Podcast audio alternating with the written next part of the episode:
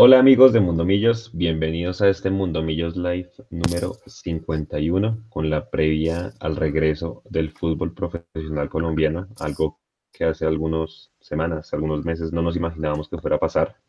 Ya es una realidad.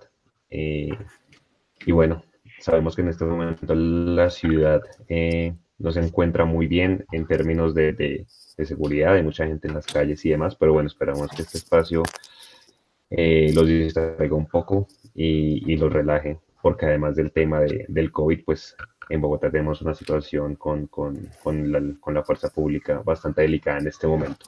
Pero bueno, a lo que nos atañe, eh, bienvenidos de Mechu, bienvenido de nuevo. La gente lo preguntó mucho.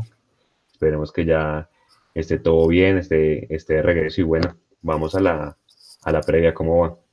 Bien, bien, bien. Buenas noches para todos. Gracias por, por el saludo y, y, es bueno volver a estar acá en este live. Me perdí tres, pero bueno, ya estamos de regreso y preparándonos para, para este sábado. Así que buenas noches para todos. ¿Cómo están? ¿Qué hubo, Leo? ¿Cómo están?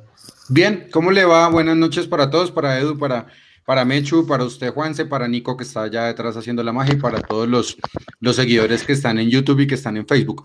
Eh, esta mañana eh, estaba revisando una empresa de scouting eh, que hace fútbol scouting and recruiting, eh, que dice más o menos del portugués como la trama eh, entre bastidores de la transferencia de Kaique Ferreira a Millonarios.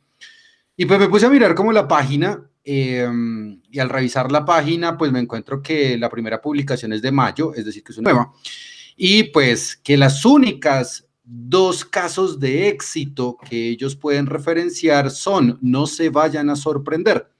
Uno, ¿por qué el modelo de Big Data y analítica del Racing Club de Lens es tan exitoso? Y segundo, pues la información que les estoy dando, que ellos dan como un caso de éxito. Eh, también estaba revisando y una de las personas que hace parte de XG Data, eh, estuvo trabajando justamente en el mismo banco, el Societe General, eh, de donde salió el señor Joseph Ogurlian. Amanecerá y veremos si la empresa es del señor. Oh, Buenas noches para todos. Las llaves. Buenas noches para todos. ¿Qué huevo? ¿Cómo va? Bienvenido. Buenas noches, Mechu. Un abrazo a la distancia. Qué rico volverla a tener por acá. Espero que el alma vaya sanando de a poquito. Eh, Leo, Juanse, Nico, buenas noches para ustedes también y a toda la gente que ya está conectada a través de, Facebook, a través de YouTube. Gracias por estar acá, por siempre estar acá con nosotros. Nosotros nunca nos fuimos, ustedes que se han conectado con nosotros tampoco. Eh, así que a pesar de todo lo que hemos tenido que vivir en este país en los últimos seis meses y en el mundo, nosotros no nos hemos ido nunca y prometimos siempre estar en todos lados. Y bueno, Mundo Millos nunca se fue y aquí estamos.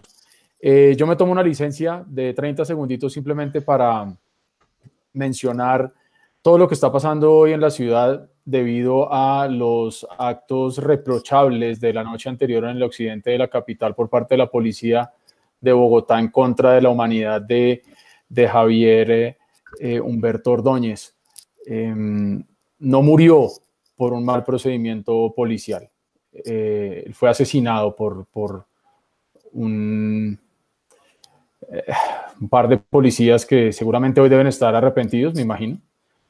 Pero esto que está pasando acá eh, simplemente nos muestra, y alguna vez lo dijimos en estos live, que todos decíamos que, hombre, que a lo mejor después de la pandemia vamos a volver todos mejores personas y bla, bla, bla. Y bueno, de pronto hay algunos que por ahí todavía les falta muchísima evolución espiritual, mental, para, para poder asumir la responsabilidad de lo que es portar eh, el uniforme de una institución que supuestamente está para proteger y para cuidar a la gente. Así que a toda la familia de, pues un, saludo desde la distancia solidario. Esto no puede seguir pasando y, hay mucha gente que se está manifestando en redes sociales a favor y en contra de, lo que la gente está haciendo en la calle. Eh, a mí lo que me llama mucho la atención es que cuando los hechos son afuera, cuando pasan en Estados Unidos, cuando pasan en Francia, cuando pasan en el Líbano, eh, todos los colombianos eh, se manifiestan de una u otra forma, pero cuando es aquí adentro, en el barrio, aquí en la casa, eh, muchos brillan por su ausencia. Entonces, me tomé esta licencia porque sé que somos un programa de fútbol de millonarios, pero nosotros no somos como otros canales que cuando están pasando cosas nos hacemos los de la vista gorda. Esto no puede pasar. Rechazo total a cualquier forma de violencia. Eh, cuídense mucho siempre cuando estén ustedes por ahí, porque sabemos, yo creo que los que estamos acá en mayor o menor medida hemos tenido que sufrir muchas veces esas arbitrariedades por parte de la fuerza pública, así que mucha prudencia y mucho cuidado cuando estén ustedes por ahí en la calle. Eso es todo.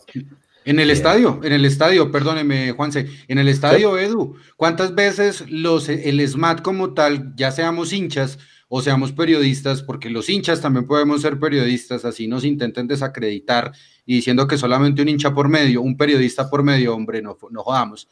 ¿Cuántas veces nos hemos tenido que soportar de parte del ESMAD tanta burla, tanta provocación, tantas cosas que ellos mismos lo hacen? La requisa es completamente asquerosa.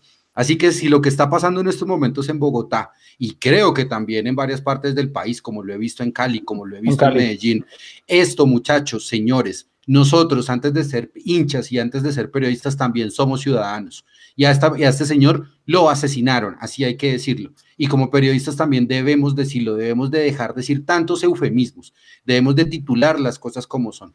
Y así muchas personas se molesten por eso, la realidad hay que contarla tal cual es. Así nos quieran desacreditar, así los quieran desacreditar.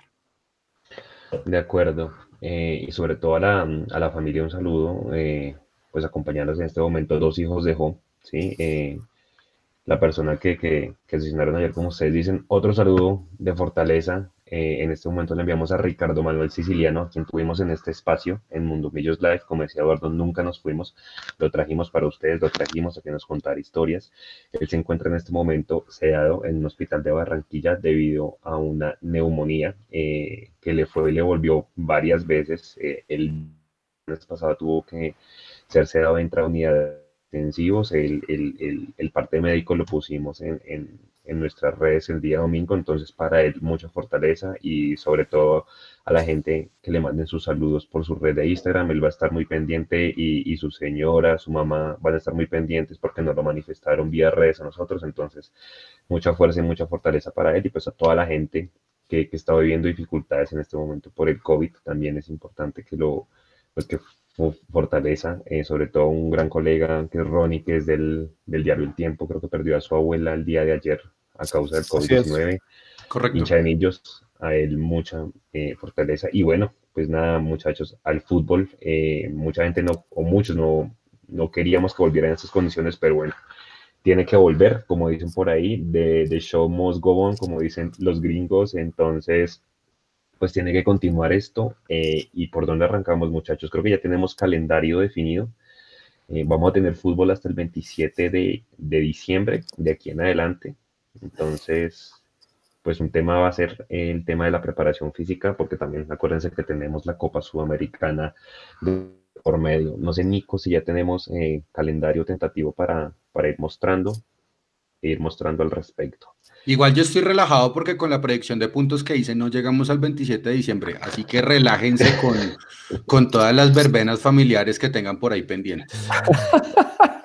Bueno, entonces Mechu, si quiere contarle a la gente cómo es el calendario y que ya lo están viendo en pantalla. Voy a contar el calendario, pero también tengo serias dudas para a ustedes que ustedes están más, más pendientes. Como saben todos, el sábado vamos a jugar contra el Cali el clásico histórico del fútbol colombiano. Ahí estamos poniendo datos toda esta semana la previa con el hashtag clásico añejo en todas nuestras redes para que busquen, porque como creo que es evidente, no hemos ganado nunca en Palma Seca y pues la primera oportunidad tendría que ser esta, ¿no? A ver si por fin nos quitamos esa sal de no ganarle al Cali en su estadio y además que no le ganamos al Cali hace un montón de años, hace 11 años, si no estimar ese gol de, de Casierra en el Pascual.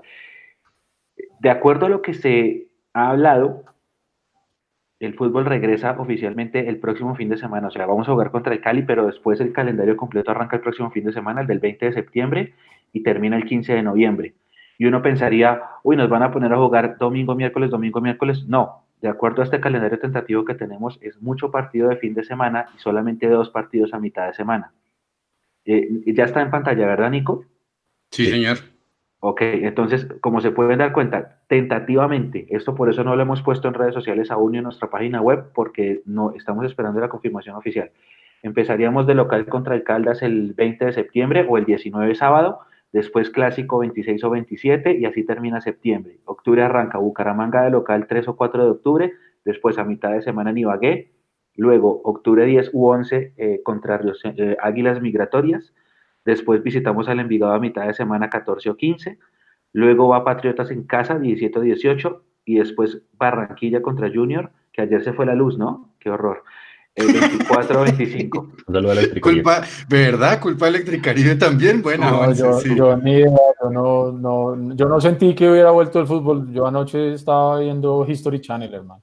Suficientes, suficientes problemas tiene EPM con el tema de Hidroituango y ahora acaba de recibir a Electricaribe, imagínese ese Bien, sólido, sólido el chiste, sólido. Yo les he dicho a ustedes, Colombia es un meme constante. No, no, no, eh, Nico, pase a la segunda slide, por favor. ahí está, ahí están los dos. Bueno, fecha 17, recta final nacional, que es octubre 31 o noviembre primero, acá en Bogotá. Después vamos el siguiente fin de semana contra el América en Cali. Después visitamos al Pereira noviembre 10 u 11. Y cerramos de local contra Alianza Petrolera el 14 o 15. Ese es, como les digo, calendario tentativo. Lo que no es tentativo, que ya se dio a conocer, es el cuadro de abajo con las fechas de las finales. Cuartos de final 21 y 22 y 28 y 29. Semifinales eh, diciembre 5 y 6 y diciembre 12 y 13. Y la gran final diciembre 20 y 27. Ahora bien, vienen mis preguntas para ustedes obviamente se había planteado la posibilidad de jugar cuadrangulares y hoy en la asamblea ya se supo que no. Pero acuérdense que habían hablado de que los que no clasificaban jugaban otros cuadrangulares como la liguilla de consolación. ¿Eso en qué quedó? Van playoff también. Playoff. O sea, el, 9, el, 9 y el 20 también juegan playoffs. Exactamente. O sea, igual, pasemos o no, yo creo que va a tocar seguir jugando de largo noviembre, por lo menos, ya sea la liga de los que los ocho que pasen o de los ocho que hagan la o de los 12 que hagan la consolación de la del cúpula sudamericana. Mm, ok, porque bueno, según las, las, cuentas que decía Leandro ahorita, igual nos va a tocar, si no clasificamos, nos va a tocar jugar esa, ese Consolation League, ¿no? Consolation League. hay, que, hay, que, hay que pensar en que el fútbol se va a acabar el 27 de diciembre. Em, lo decía Juan hace un momento que físicamente va a tocar preparar muy bien a los, a los jugadores pero yo le meto otra, otro componente. Eh, mentalmente van a tener que prepararlos muy bien porque es que aquí no están acostumbrados a llegar al 27 de diciembre en actividad profesional.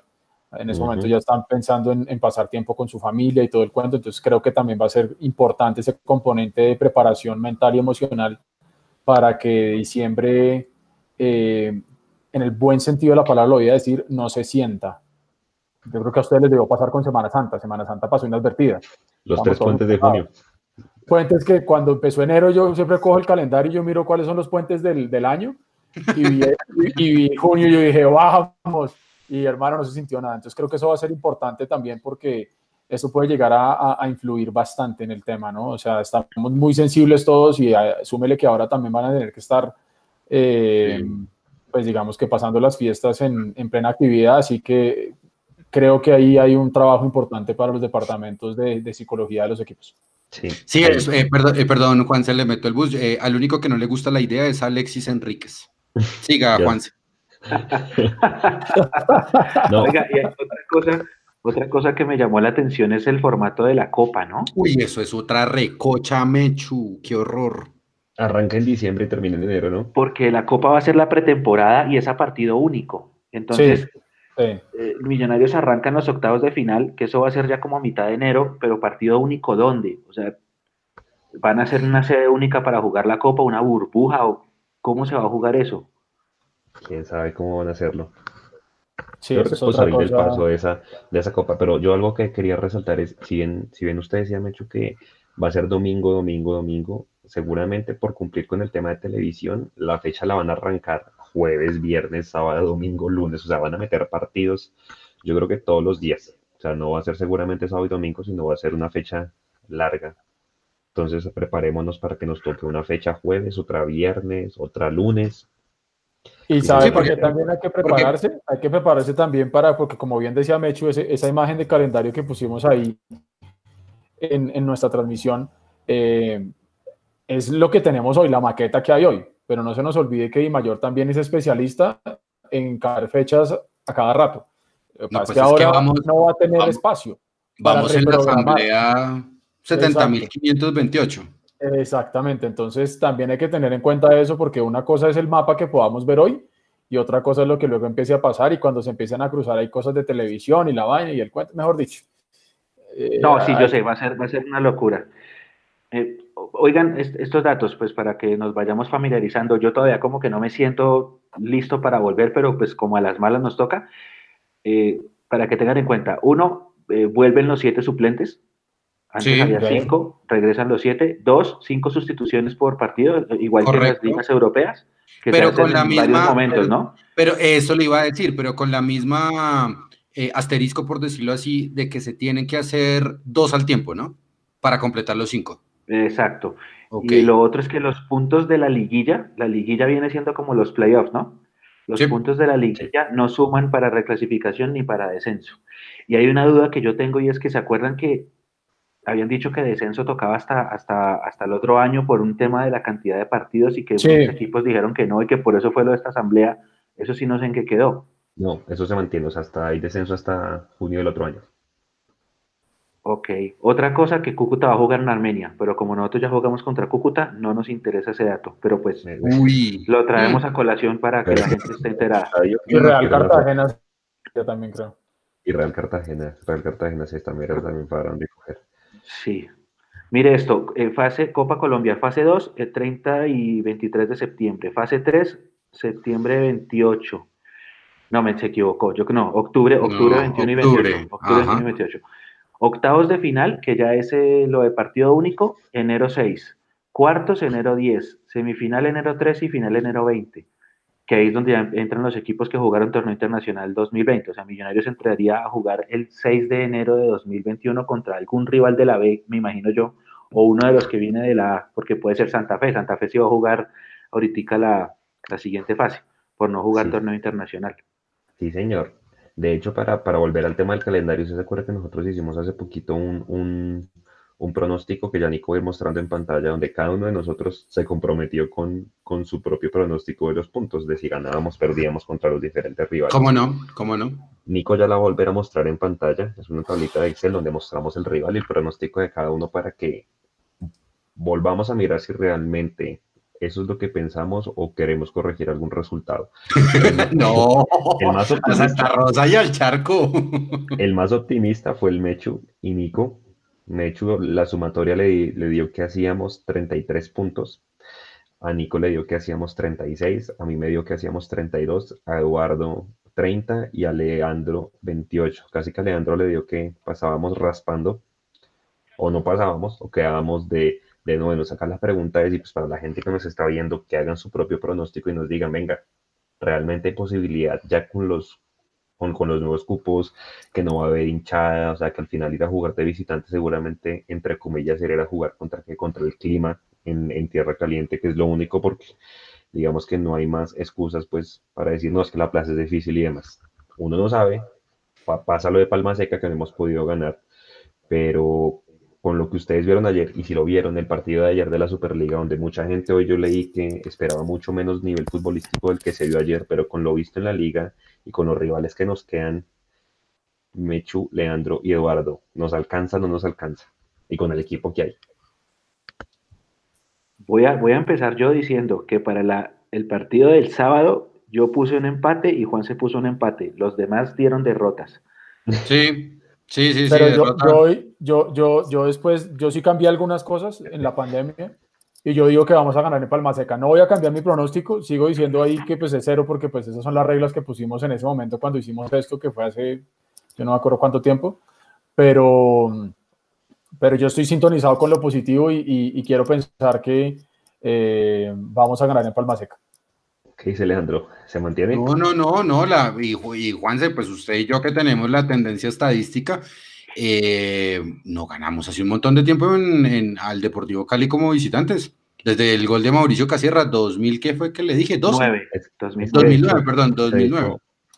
Hoy, yo le preguntaba al Mecho, eh, para los videos que ponemos de los recuerdos y eso, solamente en el, milenio, en los últimos, a ver, desde, desde el 2000 para acá, solo hemos ganado dos veces al Cali como visitante. Una, ¿se acuerda del único gol que hizo el Tigre Castillo con Millonarios?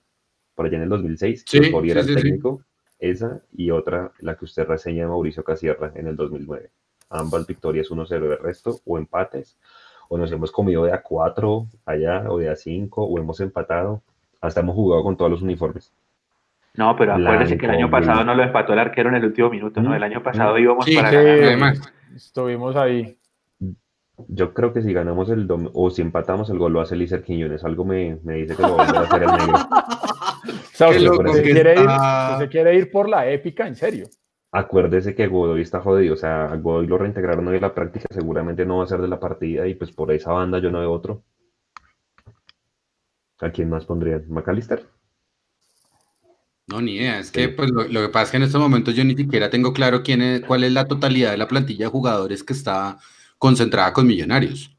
Mm, sí, eso, e, e, eso seguramente saldrá el viernes es el listado de viajeros o mañana, entonces ahí tiene que estar pendiente. No, no, Juanse, no, espere, ni siquiera la lista de viajeros. Creo que la lista de viajeros en este momento es lo que menos me importa. La nómina, que, está, entrenando, la nómina que está entrenando en este momento. O sea, en este momento los medios de comunicación, excepto algunas personas, incluidos independientes, sí saben quiénes son las personas que están eh, los jugadores, perdón, profesionales y que incluso subieron de las categorías de las fuerzas básicas para entrenar con el equipo profesional. A mí me parece que eso es información relevante, pero pues como estamos en una burbuja informativa y estamos al dedillo de a quién le doy la información y no la compartimos entre todos, pues entonces no sabemos quiénes son los que van a estar entrenando. Nos vamos a enterar hasta el viernes quiénes son los viajeros, me imagino yo. Exacto. Mire, esto mismo, eso mismo que usted está diciendo, Leo, yo lo estaba pensando esta mañana. Yo decía, pucha, si yo pudiera preguntarle a Villagamero eh, porque como no podemos ver nada de lo que usted está diciendo, por lo menos preguntarle cómo fue la formación con la que terminó el último entrenamiento de fútbol. Como para medianamente hacerse una idea, va Bonilla, va Vargas, eh, va Juanito ¿quién, eh, como arquero, qué está probando, adelante quién va a ir. es decir, poder hacernos una idea, porque lo que es cierto, o sea, si los jugadores profesionales tuvieron que volver a un entrenamiento físico para volver a condicionarse. Nosotros tenemos que volver también a condicionarnos a la realidad del día a día de Millonarios, que no tuvo noticias y que hoy en día cuando medianamente se empiezan a generar, pues como usted muy, usted muy bien dice, eh, llega eh, fraccionada cuando llega y cuando no, pues nos toca conseguirla por todos lados. Y a eso súmele que después el fin de semana, el sábado, muchos no estamos pagando el canal premium, entonces no sabemos cómo va a ser para el partido. Entonces, eh, yo creo que esta nueva realidad en serio del fútbol profesional colombiano también nos va a dar muy duro, nos va a dar muy, muy duro. De acuerdo. ¿Cómo con lo que pensamos que hay hoy, cada uno con quién arrancaría, con quién formaría, si usted fuera gamero, con quién quiere arrancar? Algo, algo que, que, hay que aclarar es que mañana hay rueda de prensa, en la mañana la vamos a tener en nuestras redes y, lo que menciona Leandro es verdad, es una buena pregunta que hay que hacer porque realmente la información no la tenemos. Se supone que tenemos 30 cupos, pero pues no sabemos cuáles son. ¿Quiénes son los 30? la semana pasada el profe dijo que habían unos jugadores que por tema de, de burbuja estaban entrenando por Zoom. Muy seguramente esos jugadores no van a ser tenidos en cuenta pero, pero sí, es, es, es, cierto, tenemos que saber, porque ahora lo de Godoy es una incógnita, hay gente que dice que está listo y que lo van a poner, hay gente que dice que no, que no va a alcanzar, que se acaba de unir pero que de pronto no le alcanza, así que todo es una, una incertidumbre y una incógnita, ¿no? Seguro va a ser la primera pregunta mañana de, de algún medio. Esa es la otra cosa, ¿no? Que, que, ojalá mañana sí nos permitan preguntar a nosotros, a Mundomillos. Esperemos. Esperemos que sí. Pareja de centrales, el 90% es que vayan Matías de los Santos y Breiner Paz. Yo me atrevería a decir que hace cuánto no juega esa pareja junta, hace bastante tiempo, eh, y quien irá por izquierda, ¿no? Porque ambos son de perfil, de perfil derecho. Breiner Paz viene con más continuidad. Yo, yo le miraba los partidos jugados a Breiner. Breiner jugó los seis partidos, ha sido el central titular antes de que hubiera la pandemia. Es, era, era el central titular con, con Juan Pablo Vargas. Recuérdese que Ospina pues estaba lesionado desde el partido con, con Alianza Lima. Eh, el tema es Matías. Eh, si bien ha estado entrenando, eh, ya está físicamente bien, pues no sabemos en qué nivel está, porque solamente jugó siete partidos con Vélez. Eso es muy poquito. y pues para una plaza tan difícil como Cali, con un ataque tan complicado como este de, de Ángelo Rodríguez, que venía de alguna manera enchufado con el Cali. ¿No les preocupa un poco la defensa o se sienten tranquilos igual con, estos dos? Es que, es que, es que, eh, Juanse, yo le meto el bus ahí a los compañeros. Mire, para mí lo más importante en estos momentos es justamente lo que reseñaban en redes sociales del partido Junior América. Que en los primeros 15 minutos, por la falta de distancia, no se vayan a mandar una cagada y nos quedemos con 10.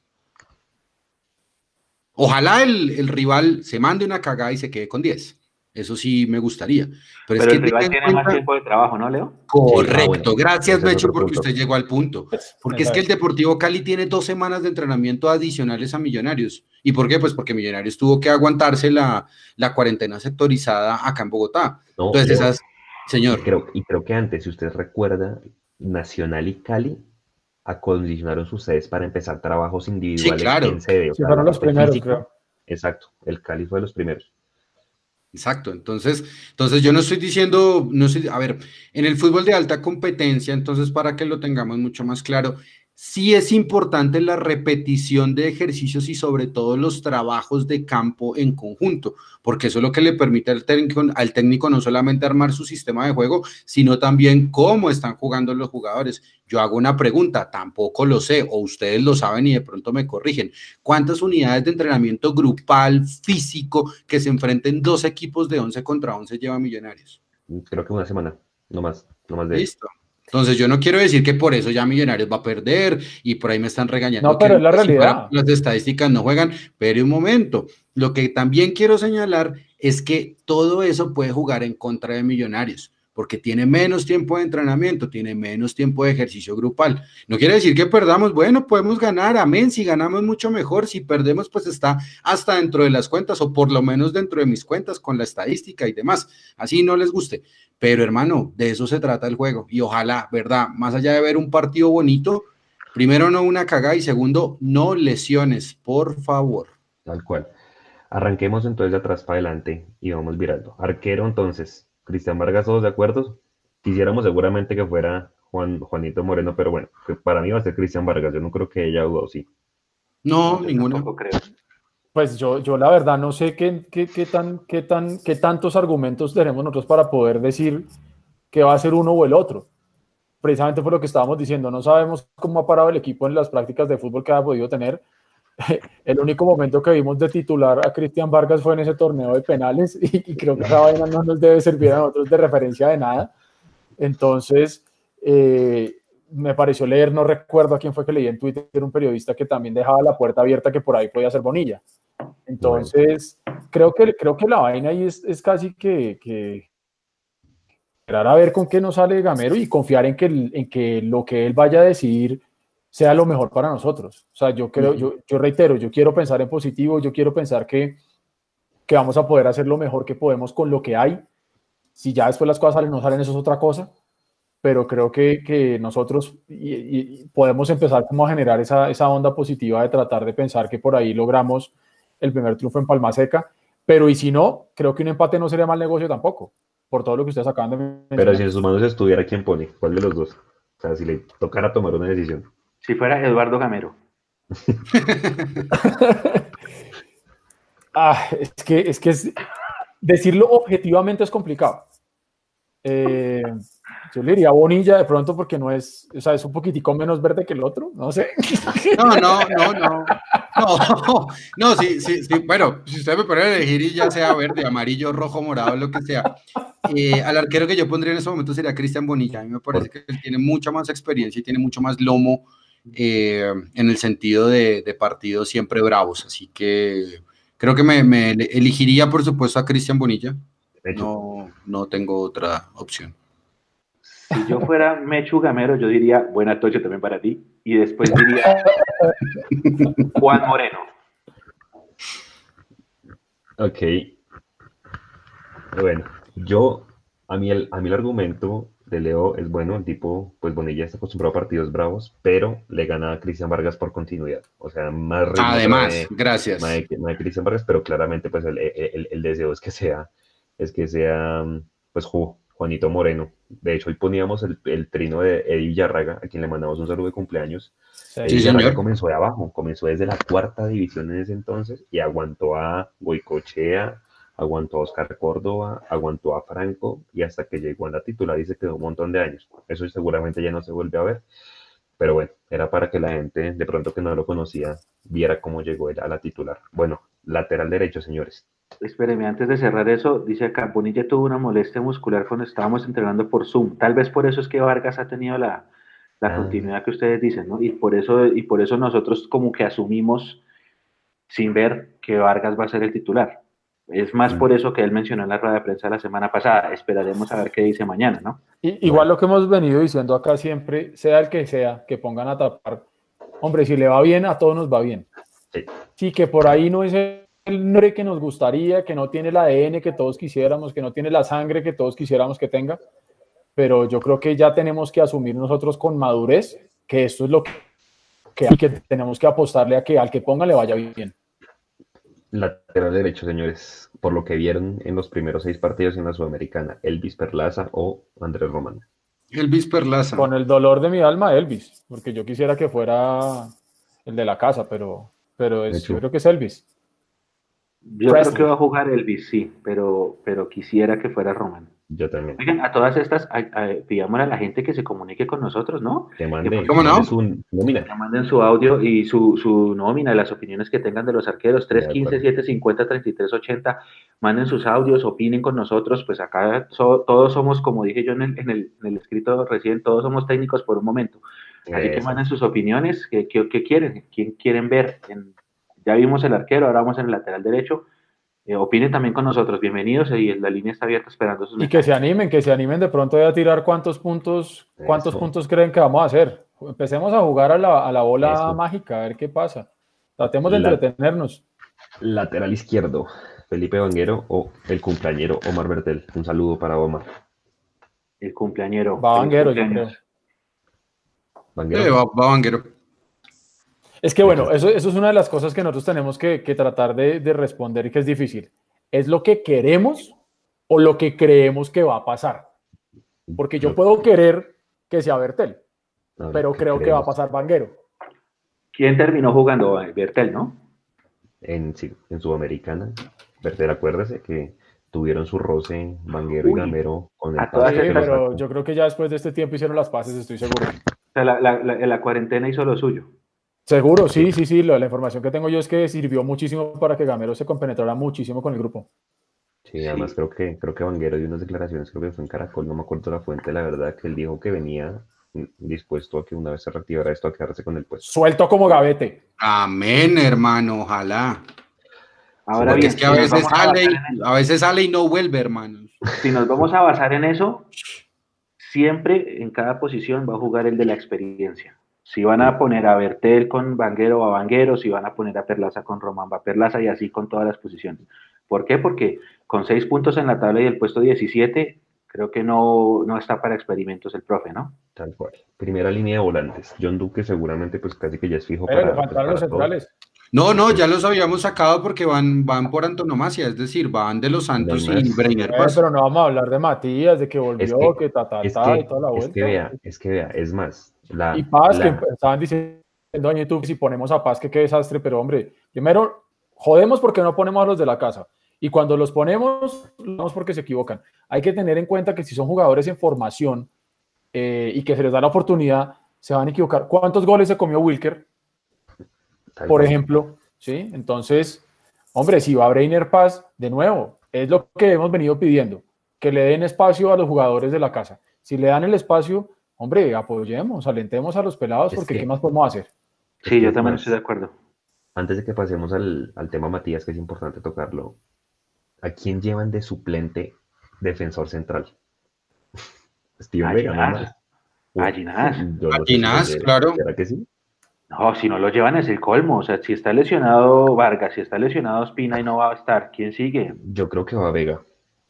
Pues. no. No, pobre Ginás. No, yo hay que llevar a Ginás. Lo mismo que dijo Eduardo ahorita con Paz aplica para Ginás. Hay que darle, hay que llevarlos, ya está bueno. Ok. Bueno, ahora sí, tema Matías de los Santos. Lleva a Caique, más bien. No, imagínese, no. No, no ha, no ha aterrizado.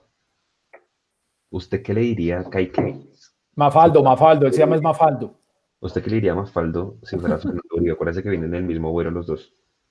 Yo creo que Fernando Uribe ni quiera de saber. Yo creo que ni se hablaron. Yo creo que Fernando Uribe lo vio mirar y decir es chino, no sé, man, debe ser de atletismo, alguna vaina, ¿no será? bueno, señores, su editorial de Matías de los Santos rápidamente cada uno. A mí me encanta que haya regresado porque yo creo que es de esos jugadores de temperamento que venimos diciendo que nos faltaban en la parte de atrás. Ese, ese que por lo menos le puede meter un poquito de miedo a la delantera de los rivales y que también puede llegar a apretar un poquito a los propios y, hablar duro y, gritar. Em, sacando el cariño que se le tiene a Matías, obviamente por el gol del último clásico oficial que le pudimos ganar a Santa Fe, eh, yo creo que le hacía falta eso a Millonarios. Ahora, hay que ver de nuevo el ritmo al que va a llegar Matías, porque sacando el tema de pandemia, antes que en Vélez, él tampoco jugó, él tampoco estuvo con de competencia constante, sufrió su tema de lesión. Entonces, yo quisiera pensar que todo este tiempo le ha servido para recuperarse ya definitivamente del tiempo de lesión y que simplemente llegue prácticamente en las mismas condiciones en las que están los demás que no han jugado estos seis meses y ya está. Pero, pero a mí me gusta el hecho de poder contar nuevamente con Matías de los Santos porque creo que nos puede dar esa, esa, esa voz de autoridad que estamos diciendo que, que en la parte de atrás no tenemos. Leandro. Matías de los Santos hizo una gran pasantía en Vélez Sarsfield con un gran técnico como Gabriel Heinze. Yo espero que él haya aprendido. Y más allá del rodaje o no, yo creo que imagino, yo no he jugado fútbol profesional, que eso debe ser como montar bicicleta. Así que espero que le vaya muy bien. Y si Matías no se acomoda ahí adelante, profe Gamero, o es más, Leandro Gamero, lo pondría seis metros más adelante, claro. Exactamente. las veces que ha jugado ahí se ha visto bien, la verdad. ¿Cómo no? Me echo secundando lo que dice Leo, porque estoy de acuerdo con él, él es un jugador muy querido acá, una cuota de experiencia, eh, viene sin, sin ritmo, pero todos los jugadores vienen sin ritmo porque hubo una pandemia en la mitad, así que esperando que le vaya muy bien y que sea esa cuota de experiencia que necesitamos en la saga defensiva. Así que bienvenido. Él viene con ganas de jugar y nosotros con ganas de verlo, de verlo volver a ser campeón con esta camiseta. Igual, que para mí también, para mí también es ese que necesitábamos. Para este pecho debe ser el capitán de Millonarios. Esa es una conversación que vamos a tener por allá en unos mm. tres, cuatro partidos. Uh, más adelante. Sí, más adelante, pero, pero sí. Y, sobre todo. No, sí, sabe que sí, sí, Juan, de acuerdo. Sí. Sí, sabemos que no va a ser ahorita, pero bueno, miremos cómo es el desempeño y cómo llegan los jugadores, pero sobre todo yo le pido un favor al departamento médico y es que lo, lo mire con lupa, porque con Matías hubo bastantes problemas antes de que se fuera a, a Vélez, porque obviamente nos hizo falta, acuérdense que él se lesiona en el partido que empatamos con el Pasto en los cuadrangulares y ahí más no, pues no volvió a jugar. Y sí que hizo falta ese partido con América del 5 de junio, que bueno, eso ya es tema olvidado. Y ahora sí, señores, primera línea de volantes. John Duque, ¿con quién? el, partido de Barranquilla que perdimos 3-0 y nos eliminaron por penales, solo se pudo olvidar siendo campeones. Sí, tal cual. Y con el 5 de junio es la misma cosa, menos para mí. Se olvida el día que seamos campeones. Señores, primera línea de volantes. John Duque junto a quién? Pereira. Pereira. Pereira. Adieron. Oiga, y quiero meterle la cuchara ahí, y, pues obviamente eh, lo de Carrillo fue un papelón, ¿no? O sea, llegan y dicen, es que tiene... sí. Ahí yo no sé qué es peor, el departamento de comunicaciones o el departamento médico, porque es que dice, tiene una molestia, y por allá empieza a rondar una foto de Carrillo con una venda en toda la rodilla. Y uno dice, pero pues si esa es la molestia, y pues ahora dicen que es un mes, ¿no? Un mes por fuera. Ahora, hay que, hay, que, hay, hay, que ver, como yo siempre he dicho, la falta de información le abre las puertas a la imaginación. Hay que ver si esa molestia fue reciente, de la última semana, que de pronto hizo un mal movimiento y se jodió, y uno diría, ok, sí. Ahora, si la cosa venía desde antes y se pudo haber tratado desde antes, eso es otro tema, pero estoy seguro que nunca lo vamos a saber porque ahí entra la segunda parte de lo que usted estaba diciendo, Juanse, y es que el Departamento de Comunicaciones, pues no vamos a saber nunca realmente qué fue lo que pasó ahí. Entonces, yo sí he visto a mucha gente en redes criticando sin conocer, sin saber, porque por lo menos nosotros no sabemos, o yo por lo menos no sé de ciencia cierta exactamente qué fue lo que pasó, como para poder decir si, si fue un error del departamento médico, que se pudo haber detectado antes, pues no sé. Sí, yo, yo, yo vuelvo y digo, yo creo que aquí hay que tratar de, de, asumir que hay buena fe y que se están haciendo las cosas bien, que pudo haber sido en la última semana que se jodió Carrillo. Ahora, si se jodió desde antes y el manejo se dio mal, pues ahí sería preocupante. Pero, pero sí, porque es que finalmente quieto tanto tiempo y ahora va a tener que estar quieto un mes más con un campeonato tan corto, una nómina tan corta como la que tenemos nosotros, pues preocupa que cualquier jugador, bueno, regular o malo, no esté disponible. De acuerdo. Luciano Ospina pregunta al mono, ¿sabemos algo de él? ¿Lo recuerdan? Se lesionó en Lima por allá en enero de 2020. ¿Cómo va esa recuperación? Lo recuerda, gracias mono, vea, tiene que ser el moderador de YouTube. Eh, al, mono, al, mono, yo no sé quién le dio sus derechos deportivos, yo lo vi por ahí hoy al mediodía, lo vi por ahí, creo. Mono, hermano, los derechos deportivos suyos están aquí, mijo. No, hermano, si sigue así no, no va a poder comentar el partido conmigo. No, no, no, no, no. Nunca, hicimos, nunca hicimos, amistades. Luciano Espina ya por ahí sale, salen las fotos que, que, que pone la cuenta oficial del equipo, ya haciendo trabajos de campo, obviamente no entrenando al mismo ritmo del plantel, pero yo creo que por ahí para noviembre, yo creo que Luciano Espina vuelve 100% para la Copa, segurísimo. Él va a ser el central de la Copa um, Betplay, pero por ahora no, no lo veo, porque la lesión fue grave, parece que él recayó. Correcto. Y lo operaron, y lo operaron antes de irnos a la, a la, esta, a la, a la pandemia y son seis meses mínimo pues, de recuperación. Sí, lo, lo, raro es que ya está haciendo trabajo de campo. Yo pensé que eso iba a tomar un poquito más de tiempo, porque son seis meses. Ya lo operaron en abril, si no estoy mal. Entonces, haciendo las cuentas, por eso siempre dijimos que no lo iban a inscribir. Exacto. Bueno, señores, solamente dos, dos de contención y ya seguimos con la parte ofensiva o alguno de ustedes pondría uno más ahí con Duque y con Pereira, o ya esos dos nada más. No, esos dos nada más. Me preocupa el banco. ¿Quién, va, quién sería el suplente de quién pues debería ser Cliver y Vega. O Vega tampoco aplica ahí. El polifuncional Vega. Y García. Y de pronto García. Camilo. Sí. Bueno, yo arranco con el enganche. Yo, si yo fuera Gamero, de una, Santiago Montoya de una, o sea, lo mando ya, ya está recuperado, ya pasó la pandemia, el eh, Gamero decía que Montoya estaba pues todavía recuperándose en la parte psicológica, pero hermano, yo creo que ese es el mejor refuerzo que tiene Millonarios en este, en este semestre. ¿Montoya? O sea, Montoya. Sí, de acuerdo. Ahora, de acuerdo. yo, o sea, si en mis manos estuviera de una, tome, tome la 10, hágale, hágale. De acuerdo, de acuerdo. Y que juegue todo, hermano, que lo pongan a correr en todo y que juegue todos los partidos, que juegue todo, porque yo sí creo que ese jugador tiene mucho para darle a Millonarios. Ha contado con muy mala suerte, pero yo creo que eh, de la mano de Gamero, y sí como dicen en serio, que lo conoce perfectamente bien, yo creo que, que podemos recibir Santiago Montoya, reiterando, vuelvo y lo digo, si a Montoya le va bien, a todos nos va bien, hermano, y creo que es un jugador que tiene calidad y que tiene clase que nos puede aportar. Yo estoy de acuerdo, pero yo tengo una preguntita. Eh, en el sistema de Gamero, el que nosotros vimos hasta el partido con Medellín, en esas siete fechas, ¿cierto? Siete primeras fechas. ¿Quién fue el 10? Porque es que yo creo que Gamero no jugó con 10. Yo creo que fue Godoy en algún momento del. Mm, pero, Mechu, pero, pero un poquito adelantadito. Pero 10-10 mm. armador clásico, mago, Mayer, Candelo, no. No. No, eso no existe. Yo, creo que y eso ya es difícil verlo, ¿no? Correcto, es muy jodido. Sí, sí. Tal cual. Pero la pregunta es, ¿ustedes lo, ¿ustedes lo meterían a Montoya? sí, si, él, quiere, está recuperado psicológicamente, porque físicamente está a tope.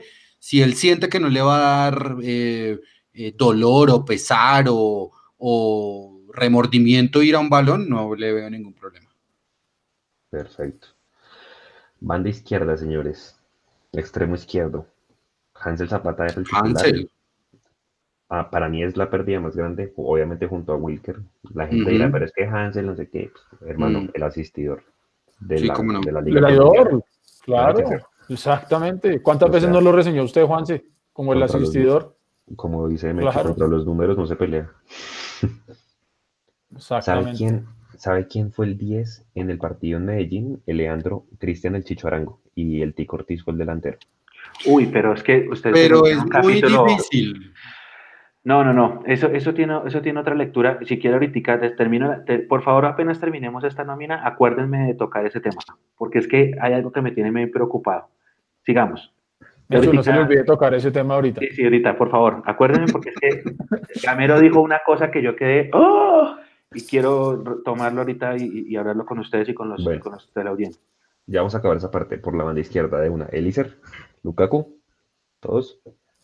Sí, pues sí. Yo, yo, por ejemplo, yo metería a Silva por la izquierda, seguramente Gamero no lo va a hacer, y a, y a, Montoya de 10. A mí, me gusta esa, a mí me gusta esa idea suya, ¿sabe? Yo tengo a Tina clavadísimo ese partido que McAllister le hizo a Nacional aquí en ese torneo, creo que fue ESPN o Fox, cuando se jugó un partidazo por la izquierda, pero brutal. Entonces, ah, esa, esa, eh, esa, esa, esa, que usted plantea, Juan, se me suena, ¿sabe? Me, gusta. Aunque también adhiero a que no la va a hacer Gamero, pero, pero, me gustaría, me gustaría. Va a ser el Yo creo que sí puede ser. Leandro. Elias. Acuérdese que Elícer no juega por la derecha, ¿no? Si lo pone, lo pone por la izquierda. No, por la izquierda, por eso y, Montoya por derecha, ¿no? Es que creo que ya vamos 4-4. No, pero, pero no sienta Macalister. Eh, sería 4-2-3. 4-2-3. 4-2-3-1. A Macalister lo pone, claro. Y, en, punta, en punta sería Chicho o Márquez. Es que ahí, va la, la, duda. Ya, y Iron, imagínense. No, Iron yo sé que va fijo por derecha. Ay, qué problemita. Pero mire que, mire, mire, mire, mire, mire cómo se ve diferente el Millonarios de la mitad hacia atrás a de la mitad hacia adelante hacia atrás la tenemos prácticamente todos clara.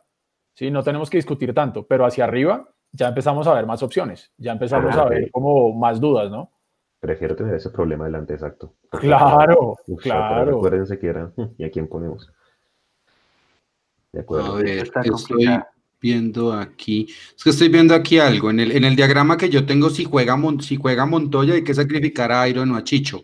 Pero si juega, pero si juega McAllister por la izquierda hay que sacrificar a Elíser. Entonces, ¿Iron jugaría? Esa es mi primera pregunta. Y segunda, ¿Márquez está por encima, por encima de Chicho Arango? Pues eso sí lo dirán los entrenamientos. Yo no lo sé. Si lo juzgamos por el nivel como cobraron penaltis, están igual. no, pero si es así, entonces sería Maca por la izquierda, Iron por la derecha, Montoya en el centro y Chicho de nueve. ¿Cómo, cómo? Otra vez. McAllister por la izquierda. Por la derecha Iron y en el centro Montoya. Teniendo en cuenta de que juegue Montoya, ¿no? Ajá. Sería Montoya 10, eh, a su izquierda McAllister, a su derecha Iron y el punta sería Chicho o Márquez, pues. Yo creería que Chicho. Qué problema. Interesante, interesante. Pero espere, no, pero espere, eso también plantea otro problema.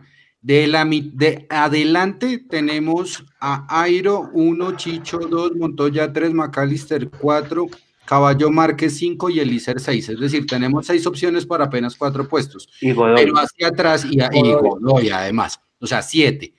Pero atrás no tenemos tantas opciones. Es decir, atrás nos vamos a inclinar a la cantera, ah, perdón, a las fuerzas básicas, disculpe, señor Gambetta Estrada. Y atrás tenemos solamente juventud, con Ginás, con Cliver y con Juan Camilo García y también con Vega. Adelante tenemos a Abadía también, ¿no? Y yo creo que Además, Abadía, ese lo voy a poner aquí también. Sí, señor. Listo. Ahora, antes de que, antes de que el Mechu toque el tema del chicho de la rueda de prensa, voy a poner al rival enfrente. Porque el rival también juega. Pídelo. Y el rival tiene dos tipos en la mitad de la cancha que si no nos paramos bien, nos la pueden estar untando literalmente. Que se llama Agustín Palavecino, que es un jugadorazo. Jugadorazo. En mi opinión y otro que se llama Carlos Lizarazo, que entre esos, dos tipos, entre esos dos tipos le hicieron la fiesta a la América y le hicieron la fiesta a Nacional allá en Medellín. La pregunta es, ¿se sienten tranquilos con solo que Duque sea el único de marca, marca, marca? Porque Pereira es más volante mixto y estos tipos, yo digo, yo les pondría más bien una marca a ambos porque... Es que iba... Listo, entonces le, le tengo la solución al problema. Entonces, atrás debería jugar Ginás con Brainer Paz. Yo me la juego sin ningún problema. Saco Pereira y meto a De Los Santos ahí en la mitad del campo. Eso sería uno. Yo pensé que usted me iba a decir que iba a poner tres, tres recuperadores y saqué no, uno de ataque. No, no, no, no, no, no, mire que no. Eso sí, el partido de pronto va perdiendo, Mechu. O sea, si vamos perdiendo en el partido y voy al minuto 70 y busco el empate, de una. Y juego, incluso juego con tres, con tres defensas, ni siquiera juego con, con, con tres adelante. Tal puede ser. Puede ser una opción, pero bueno, listo, ahora sí me echo. ¿Qué pasó con ¿Qué pasó con? Chicho? Espéreme, espéreme. ¿Quiénes están? Ah, está Lizarazo, Palavecino y arriba está Ángelo Rodríguez, ¿sí? Y Angelo Rodríguez. No más. O sea, ellos juegan 4-2-3-1. Ajá. ¿Quién, quién complementa el 3 entonces? Eh, Velasco, Kevin Velasco que está Kevin expulsado, Velasco. de hecho, está expulsado, entonces puede que no juegue, pero seguramente en lugar de Kevin Velasco va a jugar Juan Daniel Roa, el que era de Santa Fe. Uy, fue padre, sí, tienen un equipazo. Claro, ¿sabes qué? No han perdido. Tienen No un combazo y nosotros tenemos mala defensa. Ahora, quiero creerle al profe cuando dice que, que se dio cuenta que el equipo era muy largo y que está trabajando en eso para evitar de- tener- darle tantas ventajas, ¿no? Estoy hablando del capítulo de Montería, sobre todo. Sí, señor. Sí, señor. ¿Qué Oiga. pasó con Chicho? No, ¿Qué no, pasó no, con Chicho Chicho? no, Chicho no, Chicho no. Eh, eh, Gamero, Gamero dijo en la rueda de prensa que para él los dos mejores partidos de Millonarios fueron el Clásico y contra el Medellín. ¿Qué? Y yo me puse a pensar, y yo me puse a pensar, y yo dije, bueno, pero es que al Medellín no le pateamos ni una sola vez. Y ese, el día del, del partido de Medellín, yo creo que todos terminamos indignados, ¿no? Pero claro, emputado. Perdimos con gol de Javier Reina, que falta de Sí. respeto. Imagínese. Y, y el clásico anterior, lo recuerdo mucho, es por la, la columna de Leandro, ¿no? 890 y cuantas de noches sin ganar la Santa Fe, ese día también jugamos. No, no, nosotros hemos hecho un gran partido, pues. Pero entonces el profe dice que esos son los partidos que más tranquilo lo deja, pero a mí son los partidos que más intranquilo me dejó. Y ahí me, me sale la preocupación porque creo que estamos viendo diferente el, el- el fútbol, el profe y nosotros. Nosotros, digo, el grueso de la hinchada, ¿no? ¿Ustedes qué opinan? Sí, o eso sí. Voy a Pues, buscar lo yo- textual. Yo me, yo, yo, yo me re- yo, yo me recojo las palabras del profesor Pinto. Le pasa que usted no han dirigido mil partidos de fútbol, entonces. Eh, no, yo no sé nada, o sea, seguro no, yo no sé nada. A mí, me- a mí no me gustó Millonarios. O sea, si usted me pone a escoger cuál fue el peor Millonarios, el peor Millonarios fue el del partido con Santa Fe. Ese fue un, ese fue un Millonarios muy mezquino. A mí no me gustó. El de perder contra el Medellín, bueno, pues ya es ganas, actitud, no entiendo la idea. Oiga, otra cosa, si quiere lo dejamos para después en otra tertulia, porque toca saludar a la gente y también hay audio, nos audio. dice Nicolás. Em, ¿En serio ustedes entienden la idea de Ga- eh, más bien en esas siete fechas entendieron la idea de juego de Gamero? Yo no sé, yo. Listo. Ahí se la dejo picando. Vamos, eh, vamos, vamos, Juanse, con saludos para la gente, porfa. Dele, arranque con YouTube si quiere. Bueno, con YouTube, eh, Lucio, Blogs Gamer Pro, eh, David Heredia, John Mercado, amigo, bienvenido, buenas noches, el mono Rubiano. De acuerdo con Juanse, después de Wilker Hansel es la pérdida más grande. Germán Bermúdez, los escucho desde Barranquilla. Ojalá Millo reaccione y haga un buen campeonato. Ese 5 de junio se olvida siendo campeones. Un abrazo en Barranquilla y que todos están bien. Eh, Ricardo Parra, que traigan a Guarina en la banca. Eh, dice Esteban Gutiérrez, lo que le faltaba a Vanguero era que le recordaran que no es titular fijo. Buen comentario. Camilo Pintor, pienso que Gamero quiere darle minutos a los de la cantera, pero tengan en cuenta que este primer partido es un clásico y de visitante, entonces tendrían que predominar los de experiencia. Yo pienso igual en algunas cosas. Me gustaría ver más jugadores. Que los jugadores de, de fuerzas básicas pues no sean nominales administrativos, pues. Eh, ¿Quién más pregunta por aquí? Senda Fútbol, hacemos 29 y nos metemos séptimos. Javier Ávila, Moreno, el único camino que tiene es trabajar muy duro para demostrar de qué está hecho. El resto son tiros al aire. Me acuerdo de Viconis. Viconis decía, no crean que porque un jugador que es de inferiores, entonces ya tiene la oportunidad en el primer equipo. Hay que ganársela. Cierro comillas. Listo, ¿a quién más tenemos en Facebook, Juanse? A ver, Facebook. Alexander CDML. Buenas noches, Mechu. Saludos a todo el equipo de Mundomillos desde Pasto Presente. Un saludo para él. Yuriko dice buenas noches. Iván Fuenmayor en el estadio nos damos cuenta cómo son. Eh, Millonarios FC. Eh, Iván Díaz ganamos 3-1 al Cali. Fabián Augusto Salamanca dice con mucha fe esperemos que nos toque la suerte como el Milan cuando regresó no perdió partidos en la Serie A. Uy, ojalá. Oiga, buen punto, buen comentario. Suerte y larga vida a nuestra pasión. Millonarios, gracias Mundo Millos. Eh, Capital Azurra, Fabián Augusto Salamanca otra vez, si Matías puede ser el capitán. Nos pregunta también que si creemos que juega el caballo Márquez. Bueno, yo creo que lo meten al segundo tiempo, para mí no es titular todavía. Listo, Nico, audio. Bueno, buenas noches para todos. Arrancamos con la tanda de audios. Vamos con Andrés Mateus. Hola, buenas noches.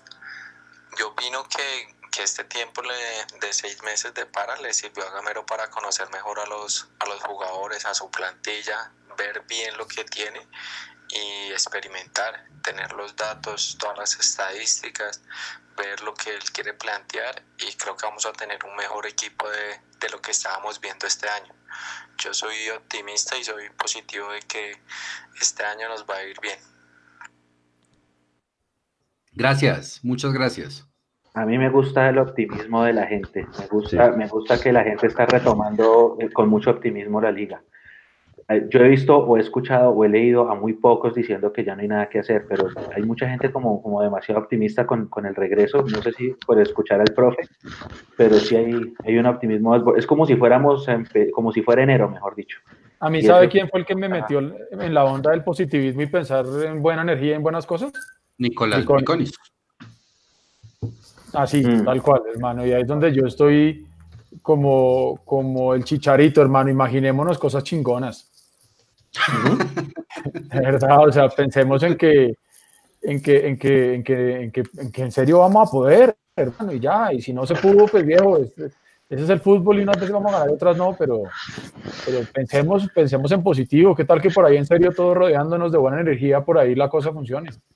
Y que tenemos un calendario duro comparado con otros rivales, ¿no? Porque se dimos muchos puntos en la, en la antesala. Ay, hermano, pero entre más duro, más bueno, también dicen por ahí. Sí, sí, sí, no, de acuerdo. Ahí vemos de que estamos hechos. Venga, ya para acabar el tema de la formación, siete suplentes. ¿A quiénes sientan? O a quiénes llevan, perdón. ¿Cuántos suplentes? Siete, ¿cierto? Eh, yo los tengo aquí marcados. Dígalo. De hecho, los tengo aquí marcados. Ah, obviamente a Juanito, a Juanito Moreno. Pues yo no sé si Cristian Vargas esté. Eh, Abadía, 2, Vega 3, Ginas 4, Cleaver 5, Juan Camilo García 6 y Chicho Arango 7. Pues digo Chicho Arango en, eh, como suplente no porque lo quiera ver suplente, sino porque pues ahí está la incógnita del caballo Márquez. Yo creería que va Chicho adelante y Márquez como suplente. ¿Qué dice Eduardo?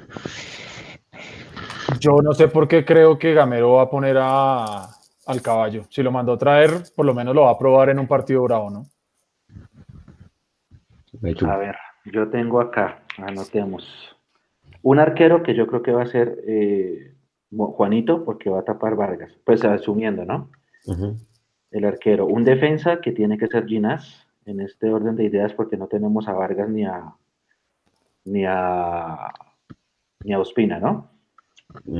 Creo que va a haber Tel, teniendo en cuenta de lo que hablábamos de la experiencia de que, de, que van a, de que van a jugar los dos laterales eh, más experimentados. Vega 4. Tendría a Steven Vega como volante 5, aunque García también está pidiendo ahí pista. Godoy entre algodones. Eh, a Godoy yo creo que es más por eso que lo van a meter. 5. Elícer sería otro suplente. Y el séptimo sería Márquez o Arango. Para mí también, yo estoy con el medio. Eso va a ser el banco de suplentes. Así, así, anotándolos acá en una, libretita que tengo. De, de paso, que esta sea la oportunidad para invitarlos a nuestra transmisión este sábado. Desde las 5 y 30 de la tarde empezamos. Eh, nunca nos fuimos, como dijo Eduardo al principio de este programa, y como nunca nos fuimos, pues nosotros empezamos el año transmitiendo y vamos a continuar transmitiendo. Así que los invitamos a la multitransmisión de Mundo Millos por todas nuestras redes sociales desde eh, las 5 y 30 de la tarde este sábado con el regreso del fútbol y el regreso del equipo más hermoso de este país. Oiga, me comparten, me comparten una frase que, quiero compartir con ustedes que me parece muy, muy interesante. Me dicen que la, la dijo el rector de la Universidad de los Andes, me la comparte Álvaro Prieto por interno. La frase es, la resignación no soluciona nada, el optimismo nos da una oportunidad. Así es. Eso es verdad. Así es, sí, señor. Sí, señor. Eso es verdad. Lo, lo, bueno es que van a tener a Mundo Millos ahí con ustedes de aquí hasta diciembre. Vamos a rezar novenas y todo ahí jugando, ya sea los, los playoffs de, de los ocho o, de la, o el Hay que inventarse buñuelos, buñuelos que tengan la formita de las, de las, del, del baloncito de fútbol. Vamos, uy, imagina, bueno, ahí va, emprendimiento, buñuelos en forma de balón de fútbol. Bueno, y pues a la espera, obviamente, tenemos que esperar que se acabe entre septiembre y octubre la, la, primera ronda de la Libertadores de la fase de grupos y ahí ya se vuelve a hacer el sorteo y conoceremos nuestro rival de la, de la Sudamericana. Oiga, lindo, linda, linda pregunta, Juanse. ¿Cuándo, ¿Cuándo empezamos? ¿Cuándo sería esa, ese primer partido de la, la Libertadores se reanuda, acuérdense que pusimos en millos noviembre. noviembre. O sea, creo que por calendario alcanzaríamos a jugar si, si, si ganamos la llave, o por lo menos el de ida y vuelta de la llave de la Sudamericana, no más. Este año. Este año. Porque es que de, la Sudamericana en este momento depende de la Libertadores. Acuérdese que la Libertadores no van ni tres fechas. Los terceros. Sí, sí, sí, los terceros. Entonces la Libertadores, por, por, eso pusieron ayer a jugar a Junior y América, para que tuvieran por lo menos un partido o dos partidos cada uno, porque esa, esa gente juega creo que en 15 días partido Libertadores. Oiga, y, y yo leí algo, me pareció hoy, de que están pensando en aplazar las eliminatorias, ¿no? Sí, sí, porque los clubes en Europa están muy preocupados de mandar a esa gente para acá donde es el epicentro de la pandemia. O sea, no tiene sentido. Y con CACAF ya aplazó. Por eso sí que con CACAF y FIFA se pusieron de acuerdo. Es que todo está muy desordenado. Yo no sé, ahora donde, donde haya un solo contagio, no sé qué va a pasar. No sé qué va a pasar. Pues mire cómo está Mire cómo está Boca en Argentina. ellos no han podido empezar liga y mire cómo está Boca jodido. Y también lo que dice eh, Juanse con Libertadores a la vuelta. Y entonces Argentina, ¿qué va a pasar? ¿Y qué pasa? ¿Jugamos con la sub-20 o qué? Los ¿Qué vamos a hacer? Sí, Sí, eso, eso, es una bonita pregunta. Yo creo que va a estar dependiendo de donde nos toque, de dónde nos toque ir. Pero vea que si usted se pone a analizar esas fases de la Sudamericana, casi siempre son en equipos colombianos. O sea, ¿se acuerda que nos tocó con Santa Fe? Por eso, Por eso es que esa, esa, esa, me da una rabia porque es una liga. Es una liga. Liga chiquita. Sí. Oiga, bueno. Oiga, imagínese que la superintendencia de, de sociedades muy juiciosamente sacó el reporte de todos los años del comportamiento financiero de todos los equipos del fútbol profesional colombiano. Y, eh, digamos, es importante información que nosotros la mostremos acá y la analicemos. Yo creo que es nuestra obligación informar al hincha de ese tipo de aspectos. Yo sé que al hincha le importa solamente que su equipo gane, ¿sí? Pero pues hay que entender el por qué hacer la crítica de manera objetiva, porque pues eso hay que hacerlo con las cifras. Voy a aprovechar durante todo este análisis que vamos a presentar que está Álvaro Prieto viéndonos y que Eduardo también hizo parte de los derechos de impresión de años pasados, pues para que me ayuden a complementar el tema, sobre todo con muchos temas de jugadores que vendimos. Entonces, Nico, si quiere avísenos, ya creo que estamos viendo en, en, pantalla como las diapositivas que preparamos para ustedes. Lo primero que muestra Exacto. Si quieren, si pueden ir viendo la Leandro y Mechu y, Eduardo en, el, en la transmisión de YouTube, esa, primera, esa primera diapositiva lo que muestra es el top 10 de los equipos de fútbol. Yo de los ingresos. Exacto, los, que, los ingresos. Yo creo que uno, la lectura que le hace esta, para la gente que nos va a escuchar además en Spotify y en iTunes, la primera lectura que hace es que después de Junior y Nacional, el resto no, en ingresos porque es que compare, compare los ingresos de Nacional, 94 mil millones de pesos el año 2019 contra los nuestros, 47 mil. O sea, nos llevan un montón de plata. Y bueno, Millos es el número 5. Millos está en el mismo escalón que está el Cali y está el América. Yo creo que si uno mira los ingresos del fútbol colombiano, pues ve a Nacional y a Junior dos, tres escalones por encima del resto de los equipos. ¿Sí o no? Esa es mi opinión de ver de los números pero sabe que yo creo que estamos más cerca nosotros del Tolima que del Cali. Sí, O sea, para mí digamos que hay un top 3 muy claro, que es Nacional con 94.600 millones de pesos. Después está Junior con 7.500 millones de pesos. Y luego está el Deportivo Cali con 59.600 millones de pesos. Para mí ahí están como esos tres primeros que están clarísimos. Ya después viene el América de Cali y después viene Millonarios. Eh, el América de Cali está con 42.600. Ay, Nico, se me fue.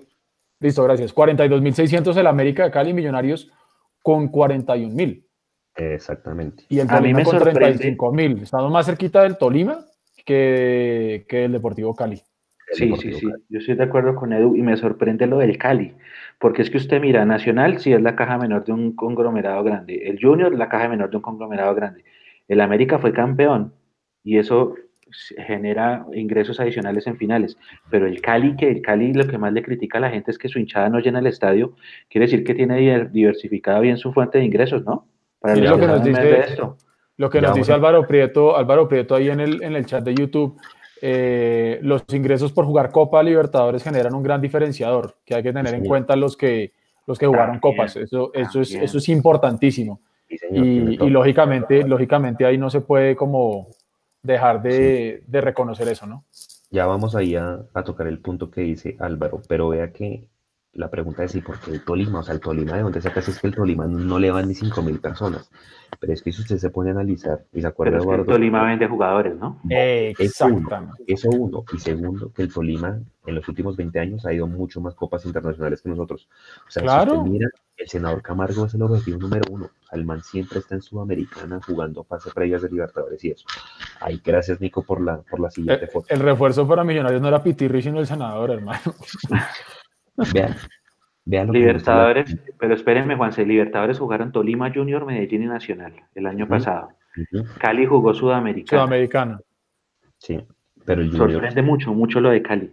Mucho, Sí. mucho. A mí, Pero vean, aquí, aquí es la razón que, que notaba Álvaro Prieto. Ahí muestran el mismo ranking y la variación entre 2018 y 2019.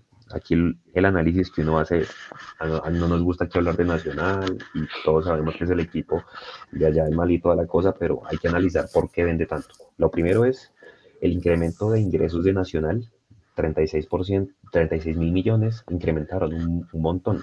Esta gente incrementó, ¿por qué? Por la cantidad de jugadores que transfiere. O sea, es que nada más pongas a analizar. Esta gente vendió a este man Daniel Muñoz en 5 millones de dólares por allá al, al Genk, a donde vendimos nosotros a, a David David. Machado. Mm. Y ahí usted se pone a mirar para atrás y todos los jugadores que ha vendido, nada más con Miguel Borja, el Palmeiras, cuánta plata se hizo, Armani, bueno, toda esa cantidad de jugadores que vende. Y pues ahí está la razón de por qué Nacional. Eh, además, la plaza es recontra futbolera. em, y el mismo Mechu lo dice que ha ido allá, o sea, es súper futbolera Medellín. Creo que si es una plaza de mostrar el fútbol, es esa de allá. Sigue el Junior. El Junior claramente se da por la participación en torneos internacionales y la venta de jugadores. Y el Cali, que ya todos lo sabemos, pues es una cantera que vende. ¿Se acuerda que Gabriel Fernández nos lo decía acá? Gabriel Sí. Fernández nos decía, yo vi jugadores que ni siquiera alcanzaron a debutar y ya estaban vendidos. O sea, Una fábrica. Exacto, es la fábrica. Entonces, la razón por la cual estos tres equipos tuvieron esos incrementos tan importantes fue, fue venta de jugadores. Mientras que si uno mira a Millonarios, la baja fue por básicamente dos aspectos. La venta en derechos deportivos, patrocinios y como bien lo reseñaba eh, Álvaro Prieto, los torneos internacionales pesan un montón. O sea, un montón es un montón. En el 18 tuvimos Libertadores y Sudamericana. Exactamente, Nico, Entonces, si quiere Nosotros, nosotros dejamos de recibir 11.900 millones de pesos. Esa fue la, la diferencia negativa, la variación negativa entre los ingresos del 2018 y el 2019 para Millonarios. 11.900 millones menos. Exactamente, Nico, si quiere pase a la siguiente. ahora, tengan en cuenta que Millonarios estuvo eliminado de todo, ¿no? Esas Ujú. eliminaciones también pegan. Y, y, por ejemplo, Nacional fue subcampeón. Ah, no, mentiras. Nacional no, no, fue, no jugó finales en ninguna de las dos, pero clasificó. Estuvo disputando, entonces eso también le da- aunque, aunque las ganancias de Nacional sí deben ser por lo que está en la, en la gráfica. Más que Exacto. todo por transferencias, bueno, por ingresos de, de participación internacional también. Pero Antes- si Antes de no la antes de, antes de, de analizar esta, yo creo que con esto que acabamos de mostrar para el rubro ingresos, yo creo, Leandro, que la, que la clave está en vender jugadores. Ahora la pregunta es, ¿esa es la política corporativa de Millonarios? ¿Vender jugadores? Creo que no. No, pues yo Puede es que ser usted el sabe que- deseo, pero Sí, exacto. Una cosa es pensar con el deseo, otra cosa es pensar con, con, con la realidad. Yo creo que, eh, a ver, Julián Capera nosotros nos dijo que Pitirri Salazar había, hacía más cosas de argumento logístico en el. Tolima y administrativo porque los negocios los maneja directamente la familia Camargo en el Tolima. Eh, entonces, pues yo no quiero decir que Pitirri no, no sepa de ese tipo de cosas, ni más faltaba. Eh, pero me echaron un cuento de un, de un papá que tiene a un niño, a un hijo, al hijo más bien en el fútbol base de Santa Fe, y me dijeron, oiga, pero es que me echaron buen cuento del nuevo que les llegó a ustedes a las divisiones inferiores, dice que buenísimo, que eso les va a organizar eso, pero de una forma tremenda. Y pues yo no el sé, reemplazo de Germán Morales, dice usted, ¿sí? exactamente. Entonces, gracias. Entonces, pues, pues una cosa es pensar con el deseo, otra cosa es como con la lógica. ¿Cuánto tiempo se demoró el proceso de Germán Morales? ¿Cuántos eh, jugadores vendió Millonarios en la era de Germán Morales? Y ahora, pues, entonces toca esperar a, a como si, no recuerdo el nombre de la persona que llega ahora al fútbol base en Millonarios. Uno que viene del Bucaramanga. Correcto. Pues si el señor tiene buenas referencias, pues hombre, por supuesto que le vaya muy bien y demás. Pero yo pregunto, ¿la metodología de venta de jugadores del fútbol base pasa por traer un jugador de 200 mil dólares de 19 años que se llama Kaique Ferraz Mafaldo? Pues yo no sé. Ahí sí no sé. Sí, ahora vamos a la siguiente, a la siguiente gráfica. Aquí para no enredar a la gente con números, simplemente lo que muestra es que si bien hay muy buenos equipos con ingresos, el fútbol colombiano en general está dando pérdidas. Y eso se refleja en donde dice ganancia pérdida. En el 2018 la pérdida era de 57 mil millones de pesos, se redujo, pero igual el fútbol colombiano y los equipos venían quebrados. ¿sí? Y ahí se, se refleja menos 18 mil 700 millones de pesos, que no está nada lejos de la pérdida acumulada que tiene Millonarios, que ya lo vamos a mostrar. Opiniones ahí al respecto. El fútbol es buen negocio, mal negocio, no está siendo bien administrado, ese, ese, es el punto. Es un buen negocio si usted lo sabe administrar. Como también usted puede decir, vender arepas, usted se para en una esquina y vende todas las arepas del mundo, todas las empanadas, si lo sabe administrar.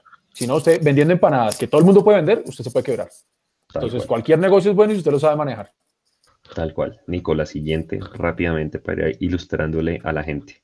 Vamos ahora sí a meternos en el cuento millonarios, porque hay que mostrarle a la gente, ¿sí? porque mucha gente no tiene acceso a lo que muestran en la asamblea y demás, y sobre todo mostrarle cómo le ha ido a Azul y Blanco desde que se creó. Desde el 25 de abril del 2011 hasta el día de hoy es cuando hay estados financieros. Ahí está la pérdida de millonarios. 2019 millonarios tienen un déficit de 14.600 millones de pesos. La gráfica lo que dice es que Millonarios solamente tuvo utilidad en dos años, en el año 2012 y en el año 2013 de alrededor de unos 1.400 millones de pesos. Y qué curioso que en esa época fue cuando salimos campeones, cuando había un proceso que se tiraron con el famoso proyecto español, y esos fueron los dos años que estuvo Eduardo Silva y Felipe Gaitán. Opiniones al respecto. Pero mire que igual en el 2017, bueno, 2018, digamos, también fuimos campeones en el 17 y, en esa época si no se ve esa tendencia positiva por ser campeón y por ir a copas.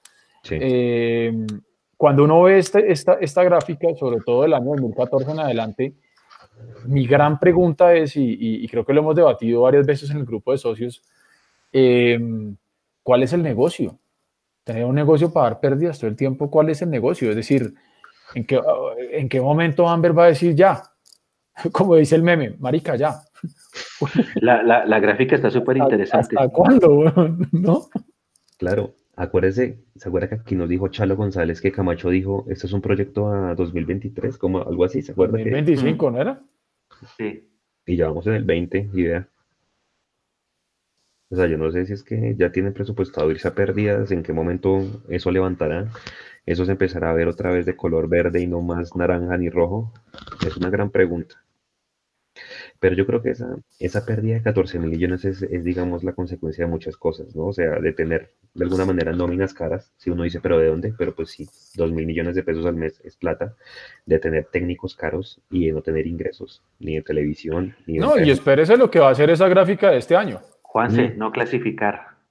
¿Mm? Es no clasificar. No clasificar, eh, eh, no ir a torneo internacional también nos mató. Obviamente no vendemos jugadores, también juega. Mejor dicho, todo eso influye. Está de acuerdo. La gráfica está súper interesante. Es ahí cuando uno se pregunta entonces, ¿cómo es que están administrando esta vaina? Pero es que la gráfica es buenísima. Eh, eh, mire, póngale cuidado. Eh, el proyecto español fue 2014. Ese proyecto español que significó sueldos carísimos a Portolés, Alillo y eso, nos dejó esa pérdida, ¿sí? Pero en ese año asume Amber Capital el control de la junta directiva o sea, usted puede juzgar la gestión de Amber del 2015 en adelante y mire. Pérdida.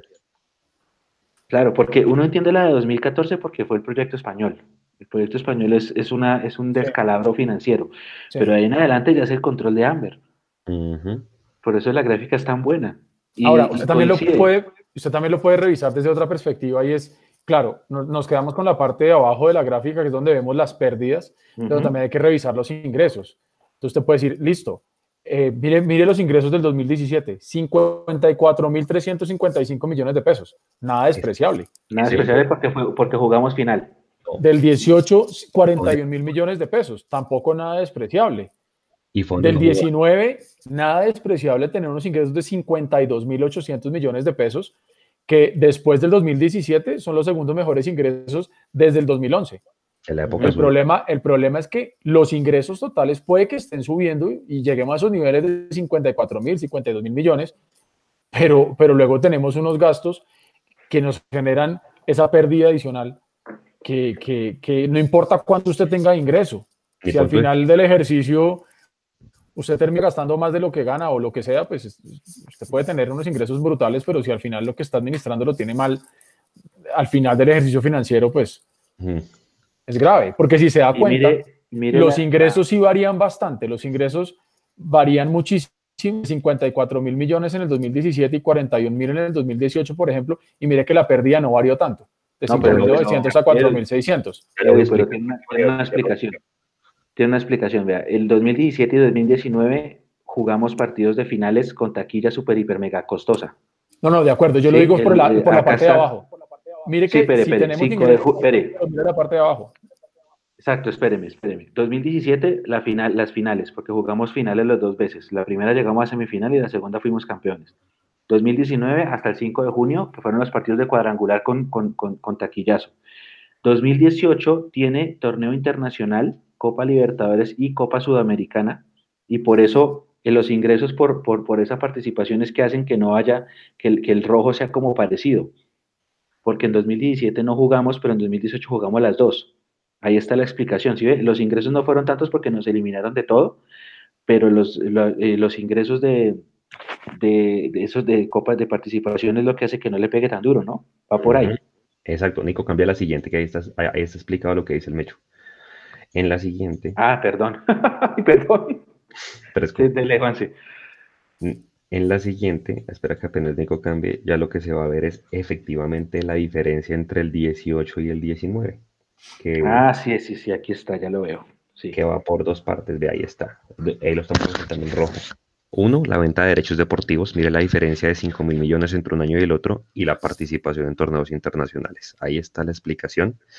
Si bien, y creo que Álvaro Pietro me lo, me lo mencionaba hace un tiempo, en 2019 también se recibió algo de plata por Vicones y por Harold Santiago, pues digamos, la mayor parte se recibió en el año 2018. Pero ahí está, ahí está la fórmula. Vender jugadores y participar en copas. Vuelvo al mismo caso del Tolima. Esa es la fórmula de esto. Muchas veces dicen, sí, la taquilla y llenar el estadio. No, no necesariamente. O sea, mire que la taquilla es muy parecida entre los dos años. parecida. Y desde, desde el 2011 hasta el día de hoy es muy parecida. Ya ahorita lo van a ver. Patrocinios levemente baja un poquito. Hermano, creo, Artículos deportivos vendimos más. Derechos de televisión la misma cosa. creo que sí, institucionalmente, Leandro, uno no se Academias de pone como fútbol, meta Publicidad. ir a las copas internacionales. Realmente eso no va a ser sostenible. Porque Yo no sé, mire, Juanse, a mí personalmente hay hinchas que defienden a Gustavo Serpa. A mí, Leandro Melo, sin decir que Amber esté metido directamente en Millonarios. A mí, Leandro, me parece que es una completa desfachatez defender las cifras que nos quiere vender Gustavo Serpa cuando el dueño de Amber invierte 10 millones de euros en un solo jugador de proyección para Europa. Mm, ¿Sí? Es decir, ellos están pensando, el Racing de Lens está pensando en clasificarse a la Champions League. Maravilloso. Amén. Ojalá lo pueda hacer. Pero a costa de qué? No se entiende el mensaje. Y cuando digo no se entiende el mensaje, pues yo creo que ya todo el mundo sabe quién es el dueño millonario y se llama Amber. Entonces, ¿por qué no le interesa a Amber invertirle dinero a millonarios? Porque no somos rentables, porque estamos No, sabe, mal ¿sabe qué es lo que porque nosotros somos una taza, disculpe Eduardo, porque nosotros somos un barril sin fondo, porque de verdad estábamos tan mal administrados que tienen que enseñarnos a administrar otra vez. Yo no entiendo de verdad cómo hay hinchas que compran ese discurso. A mí, a mí este tema a veces de, de, de, de, de la fugia administrativa que tienen millonarios, de cómo lo manejan, de los datos y de las cifras, discúlpeme de verdad lo que voy a decir, a mí esto me cansa. Y me cansa porque yo no entiendo, o más bien, yo entiendo que a los financieros les encanta trabajar a pérdida para luego vender en un momento de crisis. Oh, sorpresa, no hay dinero. Oh, sorpresa, estamos en pandemia. Mm. Sí. Nico, a la siguiente, porfa. Edu, que yo le tiré el bus, qué pena. No, no, no, no, al contrario, yo me lo iba a atravesar ahí tremendamente. Eh, lo que pasa es que yo creo que hace parte también de la radiografía que estamos viendo en la primera diapositiva, donde vemos que el fútbol profesional colombiano hoy en día no es negocio para nadie. Mm. Sí, Entonces, porque si nos vamos a mirar, eh, claro, nosotros nos gustaría que, que, el dueño que sea, pongámosle el nombre que sea, porque yo estaba leyendo, por ejemplo, ahorita antes de que empezara el programa, que los nuevos dueños del Once Caldas están queriendo conversar con Dairo Moreno para que se quede en el Once Caldas, por ejemplo, pero que también estaba entrando en la puja Río Negro. Entonces uno dice, Río Negro, ¿cómo hace Río Negro para traer no, no pregunte, eh, Edu. ¿Y, cómo hace, ¿Y cómo hace para llevarse a, eh, bueno, por lo menos para tantear el terreno con Dairo Moreno? a lo que yo voy con el tema, yo sé para dónde va usted. a, lo que yo voy, a, lo que yo voy con el tema es que el fútbol colombiano no es un, no es un fútbol atractivo, no somos la quinta liga del mundo como han querido vendernos falsamente, ¿sí? La gente que está en Europa no, no come vidrio y sabe que eso es mentira. Entonces, pues al final usted dónde dice, ¿dónde, dónde meto yo la plata? Donde yo puedo llegar a ganar en euros si llego a clasificar una Copa Internacional, como el caso del Lens, o tratar de llegar a raspar algo en Sudamericana y en, y en, y en Libertadores. Porque si nos ponemos a mirar, que ya, ya hemos hecho ese análisis acá varias veces, de cuánta plata ha metido Amber el tema no es si ha metido mucha o poquita, si la ha metido bien o la ha metido mal, la ha puesto. Que de ahí a que los resultados se hayan dado o no, es otra cosa. Yo tampoco estoy de acuerdo con el manejo que le están dando y no me gusta. Me encantaría que fuera distinto, ¿sí? Pero lamentablemente, como decíamos al principio, con los números no pelea nadie y, que, que, a, que a uno se le paren en una asamblea y le digan, es que sumando todo hemos invertido 14 millones de dólares de ahí a que hayan sido bien invertidos o no, ese es el gran dilema. 27 no fue que dijo el señor Serpa. Pero, pero eso, pero, pero la plata la han metido. Lo que pasa es que la han metido o para capital de trabajo o haciendo gimnasia financiera de tapar un hueco para. Ah, ¿Sí me entiende? O sea, con esa cantidad de cosas que como hinchas de un equipo de fútbol no nos gusta y no lo vamos a entender porque lo que nosotros queremos es que tengamos éxitos deportivos. Pero lógicamente uno eh, debería tratar de entender que para poder tener una estructura deportiva fuerte, pues debería tener una estructura organizacional fuerte. Y es donde yo creo que estas dos partes no se están hablando. Como decía una persona que yo conocí hace mucho tiempo, no me cuadra la letra con la música. Sí, Entonces, sí, correcto. Es que de hecho es la situación del fútbol colombiano lo que dice Eduardo. Ayer apenas acabó el partido de la Superliga, el mejor jugador de la cancha, Duan Vergara, dijo, si me tengo que ir es por un bien que le tengo que hacer al equipo para que me venda. O sea, están vendiendo las mejores estrellas. Andrés Ricaurte del Medellín, vendido, necesitan plata. Sí, claro. Y, y, ahorita, y ahorita sí que sí, porque es que esos números que estamos viendo ahí son del 2019, cuando no hubo pandemia, cuando no hubo nada, cuando ya existía la enfermedad del fútbol colombiano, de, de, de, dentro de su propia estructura. Por eso les decía, esperemos a ver estos mismos números que estamos viendo hoy, pero del 2020. Y la foto, seguramente, la foto seguramente va a ser dramática. Le contestó, Álvaro Prieto, le contestó Álvaro Prieto, cuando se lanzan teorías conspirativas sería bueno explicar más a fondo. Álvaro, pregúntele a su amigo Gustavo Serpa qué pasó con el negocio de Gran Tierra Energy. Leandro, hágame un favor, lea la gráfica que está mostrando Nico, lo que está suponiendo. Espere, ¿cuál? ¿La que dice el arrendamiento del sede del equipo profesional? Ahí, ahí quiero parar. Ajá. cuesta al equipo la sede, porque no es del equipo, hay que hacer claridad en eso, no sabemos de quién es, si sea de Amber, eso es un leasing que no tenemos ni idea a quién se lo están pagando, si alguien que haga inspección en las actas nos diga. No sé si de pronto Álvaro nos pueda compartir, creo que, creo que Álvaro puede llegar a saber algo de eso. Exacto, pero ahí está, mire lo que pagamos de arriendos, sobre todo en la oficina de la 90 y en, y en, y en la sede del equipo profesional. Es, es, ridículo, pero pues bueno, ahí, ahí es la, la razón por la cual Millonarios no tiene tanto activo sino más bien todos esos activos, entre comillas, los pagas con un arrendamiento. Ahí no hay nada más que analizar, simplemente era para acotar que la sede no es de millonarios, sino que se paga un arriendo por eso. Nico, siguiente, please. En, la siguiente ya lo que se ve es el famoso patrimonio. El famoso patrimonio lo que muestra... Que ahí sí no estamos tan mal, hasta donde yo entendí. El equipo que más creció, pero es que la, hay que entender por qué crecemos tanto en el patrimonio. Eso tiene, eso tiene Derechos deportivos debe ser, ¿no? Eh, no, el patrimonio es por la inversión y la inyección de capital que ha hecho Amber Capital a punta de préstamos con intereses que después capitaliza. Ese es el patrimonio de Millonarios. Eso tiene letra chiquita, porque eh, alguien eh, nos respondió por Twitter ayer diciendo que, se debe ver que el patrimonio ha crecido mucho y que eso es bueno, pero no es tan bueno, es falso. exacto, exacto. ahí sí me había quedado esa, menos mal Juan se trajo esa gráfica, porque justito sobre eso iba a preguntar. Y ya para finalizar, para no aburrirlos más con números porque no estamos en clase, eh, Nico, póngase la torta. La torta donde mostramos que está ya la Parta la torta, Nico. Nico, parta la torta. En la torta lo que vamos a ver es cuánto representa cada rubro de ingresos para los ingresos que tiene Millonarios. Bueno, listo. Juanse, déjeme, déjeme yo, eh, solo voy a decir una cosa. Depender de la taquilla tanto para mí, personalmente hablando, es una mala planificación. ¿Y por qué? Porque ustedes lo dijeron hace unos minutos. Usted tiene que apuntar su estrategia a jugar a el torneo con Mebol y a vender. A facturar el dinero, a traer, eh, a que las arcas se llenen con USD y no con COP. Esta torta, ya, del solo hecho de que la taquilla sea lo más importante es porque la estrategia está, ahí hay un error. Dele, Juanci. Usted en el tema de taquilla, qué pena yo me atravieso, en el tema de taquilla usted está, usted está poniendo todos los huevitos en una canasta que usted sabe que se le va a romper. Exacto. Mire el caso del Tolima, lo hablábamos hace un rato, estamos más cerca del Tolima que el Deportivo Cali, que es tercero, ¿sí? En el tema de los ingresos. Pero lo hablábamos al principio, el Tolima no llena el estadio. Y el Tolima está ahí. ¿Por qué? Porque ha estado participando en eventos internacionales. Al Tolima le pagan lo mismo jugar un torneo internacional, llene el estadio o no lo llene. La Conmebol le paga la misma vaina. Claro, sí, si tiene el plus de la taquilla, pues maravilloso, pero si no, pues no. Pero es que ha vendido Mateo Zuribe. Claro, es que, es que mire, mire, en eventos internacionales y venta de derechos suman apenas el 8% de, este, de, este, de esta torta. Vea,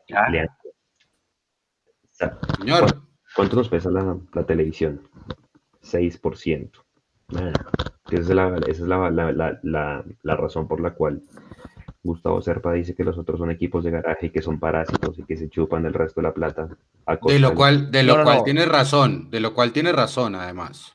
No, ¿no es el 13%, Juanse, la televisión? El 13%, perdón, el 13, el 13 tiene razón, el derecho de televisión, perdón, que, que, me confundí con lo que decía derechos de TV, no, es exactamente, derechos de TV, 13%. ¿Sabe cuánto es ese ingreso del Everton, a donde acabó de llegar James Rodríguez? ¿Cuánto le pone? ¿Cuánto le pone en Inglaterra? El 10. El 71% de los ah, ingresos son televisión. Y ahora con este man que trajeron. Sí, claro, o sea, usted sabe, usted, sabe, cuánto se embolsilló el Leeds solamente por llegar a la Premier por derechos de televisión, ¿no? 170 millones de euros. Una vaina, mejor dicho, o sea, con la llegada de este rockstar James Rodríguez a ese equipo, se van a no, pero, pero, claro. es que está llevando y, está sonando es que Santiago Arias acaba de ¿Cómo no? Correcto, eso lo dijo Guillo Arango. Y, pues solamente vieron, vieron el branding de James Rodríguez en Miami. Viejo, eso se llama ser un club global. Eso se llama pensar en absolutamente todo. Y peor todavía, donde James llega gratis al Everton. No llegó por 20 millones de euros. James llegó gratis. Pues ahí, ahí yo, yo vi un trino de, Capera, de Julián Capera, donde decía que no, que no fue tan así, que él sí consultó y que efectivamente sí hubo 25 millones de euros ahí en el negocio, habrá que ver. No, no lo subo, no lo subo. Ok. Nico, nos quedan dos gráficas más, porfa póngase la de las barritas que muestran los jugadores que ha vendido Millonarios, que es, vamos a comparar ingresos totales contra ingresos por venta de derechos deportivos. Y se van a dar cuenta de la pobreza, perdónenme la expresión, en este tema de vender jugadores. Es impresionante. O sea, el único año bueno solamente fue el 2017. Eh, la siguiente, Nico, porque ahí, están todos los rubros, ahí están todos los ingresos. Hay una que está después, que sale con flechitas apuntando a cuáles son los jugadores que hemos vendido. ¿Cuántos jugadores, Leandro, que, ha vendido azul y blanco en los últimos 10 años? Eh, cinco, no más. Eduardo, ¿cuántos cree? Cinco o dos. ¿Era como siete, ¿no eran? Mira, ahí están ya los. Párenle bolas porque ahí está una de las razones por las cuales la pérdida es tan heavy. Pedro Franco, 2013. Román Torres, Jorge Carrascal, Elkin Blanco. El mejor año en ventas de jugadores fue el 2017, 10 mil millones de pesos, donde se vendieron a David Machado, al Chicho Arango, al Benfica y a Andy Polo, creo que al Morelia, que ahora se llama diferente, ¿no? Eduardo. Sí, el, sí, el Mazacatlán. ¿Cómo es que? Mazatlán de. Mazatlán, gracias, perdón. Morados. Intentamos du- durante el día de ayer y durante el día de hoy averiguarnos los valores exactos por los cuales se vendieron estos jugadores. No fue posible porque eso está en las actas. Ellos en los estados financieros nunca cuentan por cuánto lo venden. Pero usted cree en las actas y dijeron que habían comprado a Jefferson y ahora resulta que no. Tal cual. A Jefferson y, a- y creo que a Hansel. Pero digamos que aquí lo que la, mire, mire cuánto representa históricamente en la época de azul y blanco los ingresos por venta de derechos deportivos, nada más el 8%. Cuando No, no, no. de Ahí, reventado, o sea, po- compare esta foto, por ejemplo, con el Envigado. Nada más, yo creo que el Envigado por derechos de formación debe recibir mucho más que esto por, por derechos de formación de, de James Rodríguez. 250 mil euros me pareció entender que le va a entrar a euros o dólares a Envigado ahorita por, por la llegada de James allá. Exactamente, es que nada más comparé, voy a dar unas cifras acá rápidamente. El Junior, cuando vendió a Chará, 6 millones de dólares. Daniel Muñoz Nacional, 5 millones de dólares. Nosotros, Chicho Arango, 1.300.000. David Machado, 1.600.000. No sé, y esa es una buena pregunta para Álvaro y los socios que nos están viendo, es cuánto le podría entrar a Millonarios si River logra vender a Jorge Carrascal, porque tendremos que recibir algo por derechos de formación. No ¿cuánto. ¿cuánto es lo de Wilker? Con la opción de Wilker es por cuánto, ¿saben? ¿Dos millones de euros, creo? No era como 1.7, una cosa así, o sea, era una cosa... o- Más de dos no eran. Sí, era una cosa muy, pues, que Pues comparado con las cifras que acaba de dar Juanse, para mí eh, es pasar la eh, plata de un bolsillo a otro, ¿no? Pues Exacto. Y Nico, la última, por favor, que es una que compara barras azules con barras verdes, que es la de los taquillas, para darle el mensaje a la hinchada de que es que yo no me abono, que no sé qué. Aquí se van a dar cuenta con esta gráfica, realmente que al equipo le conviene muchísimo más la boletería suelta. O sea, definitivamente. a Millonarios, dice usted. A millonarios, efectivamente. Porque es que los ingresos por taquilla son constantes. O sea, cuando uno se pone a mirar lo que representan y el depender tanto de taquilla es porque la ecuación está mal hecha. Ahí está, miren. Mechu, Eduardo y, Leandro. Sáquese a ojo un promedio de las barras verdes. Eso da que 15 mil millones de pesos más o menos. Fíjese que no es muy variable. No varía mucho, sí, tiene razón. Y claro, y si uno encierra, la época Gaitán y Eduardo Silva fue la mejor. Sí, pues porque acuérdese que llegamos al récord de abonos, que clasificamos a las cuadrangulares en ambos semestres y pues que se llenaron el estadio y bueno, todo el tipo de cosas. Pero aquí es cuando uno se saca el pajazo mental de la cabeza, que es que eh, abonarse o no abonarse al equipo no le importa, porque con boletería suelta casi que mire lo que ha logrado. Porque no, el, el- el- el número de abonados desde que existe Azul y Blanco ha sido muy parecido. Obviamente hay dos semestres que sacan, sacan, digamos, el promedio, se tiran el promedio, pero el resto, ahí está, mire, el promedio de las taquillas ha sido el 41% del ingreso, históricamente. Entonces, Oiga, mire, mire este dato que me vota, que me vota Gabriel Arevalo, nuestro, nuestro colaborador en Ibagué. Dice que en Ibagué hacen dos por uno en partidos de Copa Libertadores, que cuando vino Boca, que fue el partido como más boom, eh, la más barata era 50 mil pesos y la más cara 300. Y se hizo promoción dos por uno, el Tolima, imagínese. El Tolima. Nada, yo creo que ya para, para, para, para finalizar, y estas, Hay estas- audios. Estas gráficas mañana van a estar en las redes de Mundo Millos para que diga la gente lo que quiere, las interprete como quiera. Nuestra responsabilidad es llevarles el mensaje de que si van a opinar, porque ya cuando salió este especial de la superintendencia decías que le están llenando los bolsillos, que no sé qué, que hermano, la gente ha invertido, o sea, Amber ha invertido, que lo hayan administrado mal es otra cosa. Mire, Pero antes de que, de, de que pasemos a los audios, Álvaro Prieto nos, nos, nos comenta acá del tema de Wilker. Él dice la opción de Wilker tiene unas variables basado en el valor de venta. Entre más caro se venda, más porcentaje, más porcentaje perdón, le tocará azul y blanco. Luego otra persona le pregunta, pero eso es plata que se queda para Amber, ¿no? Y Álvaro res- responde, no, la plata es de las empresas que controlan los equipos. O sea, Bueno. su libro voy a ver. Bueno, Ujú, ahí- sí. Pero bueno, digamos que tenemos ¿Quién es el- claridad quién que... el dueño- perdón, ¿quién, quién es el mayor accionista de Millonarios? Sí, Amber, claro. las Ok, de- gracias. Muy amables. Ahí el tema es tratar de apuntarle a que lo de Wilker se pueda hacer con un, con un, buen, con un buen valor. Para eso necesitamos que juegue, que le vaya bien y bueno, todo lo que ya sabemos, ¿no? Que está fuera de todo el control de Millonarios ya ese tema. Entonces, pues, ¿Consideran ustedes que Millonarios es para el Lens lo que en su momento era el Valledupar para Millonarios? A, sí, B, no. no, tampoco, tampoco. Yo no me iría hasta ese extremo, yo digo que Me, pongo- me pongo- me- me- me voy a poner más pesado todavía. Le están dando la razón a Santiago Talero. Este es un Envigado estrato 6. No, pero acuérdese lo que, lo que dijimos en algún momento, ni siquiera porque Envigado se ha vendido más sus jugadores que nosotros. Por eso, pues no vendemos mucho, pero, pero algo vendemos, ¿no? Estrato 6 no necesita vender tanto, ¿no? Yo creo que Envigado sí sabe hacer la tarea, nosotros ni siquiera la sabemos hacer. No, pero es que los, los procesos de captación de futbolistas son muy diferentes, ¿sí? Y, y- y una cosa es el ponifútbol en la cancha Marte en Medellín y otra cosa es el, el torneo acá en la cancha, no sé, de Chigüiros o Maracaneros o de Lolaya. Son, son, son procesos de captación muy diferentes. Bueno, No, y recuérdese lo que, lo que hablamos también ese, en ese especial con los futbolistas bogotanos, que, Ajá. que- que aquí canchas y torneos acá no hay. Entonces, pues, bueno, Nico Audios. Bueno, vamos con audios.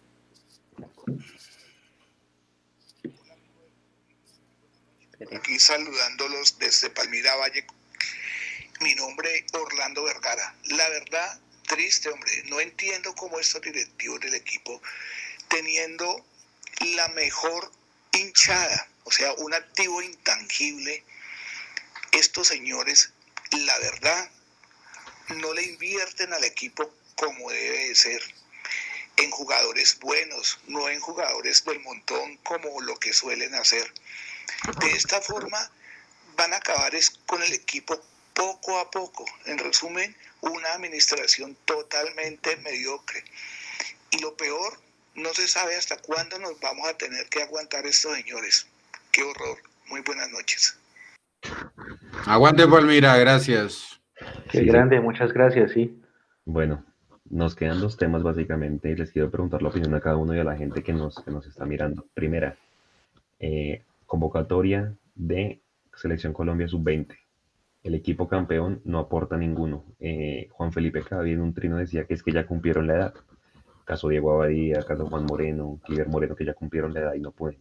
Pero Germán, Germán Morales le replicó el tuit diciéndole que por lo menos seis de ese equipo campeón tienen todavía la edad opiniones sobre eso. Lo que dijo Gamero en la rueda de prensa es que no los convocan es porque no tienen partidos profesionales. ¿De quién es la culpa? ¿De la selección por la rosca de Arturo Reyes o de Azul y Blanco por no ponerlos a tener minutos?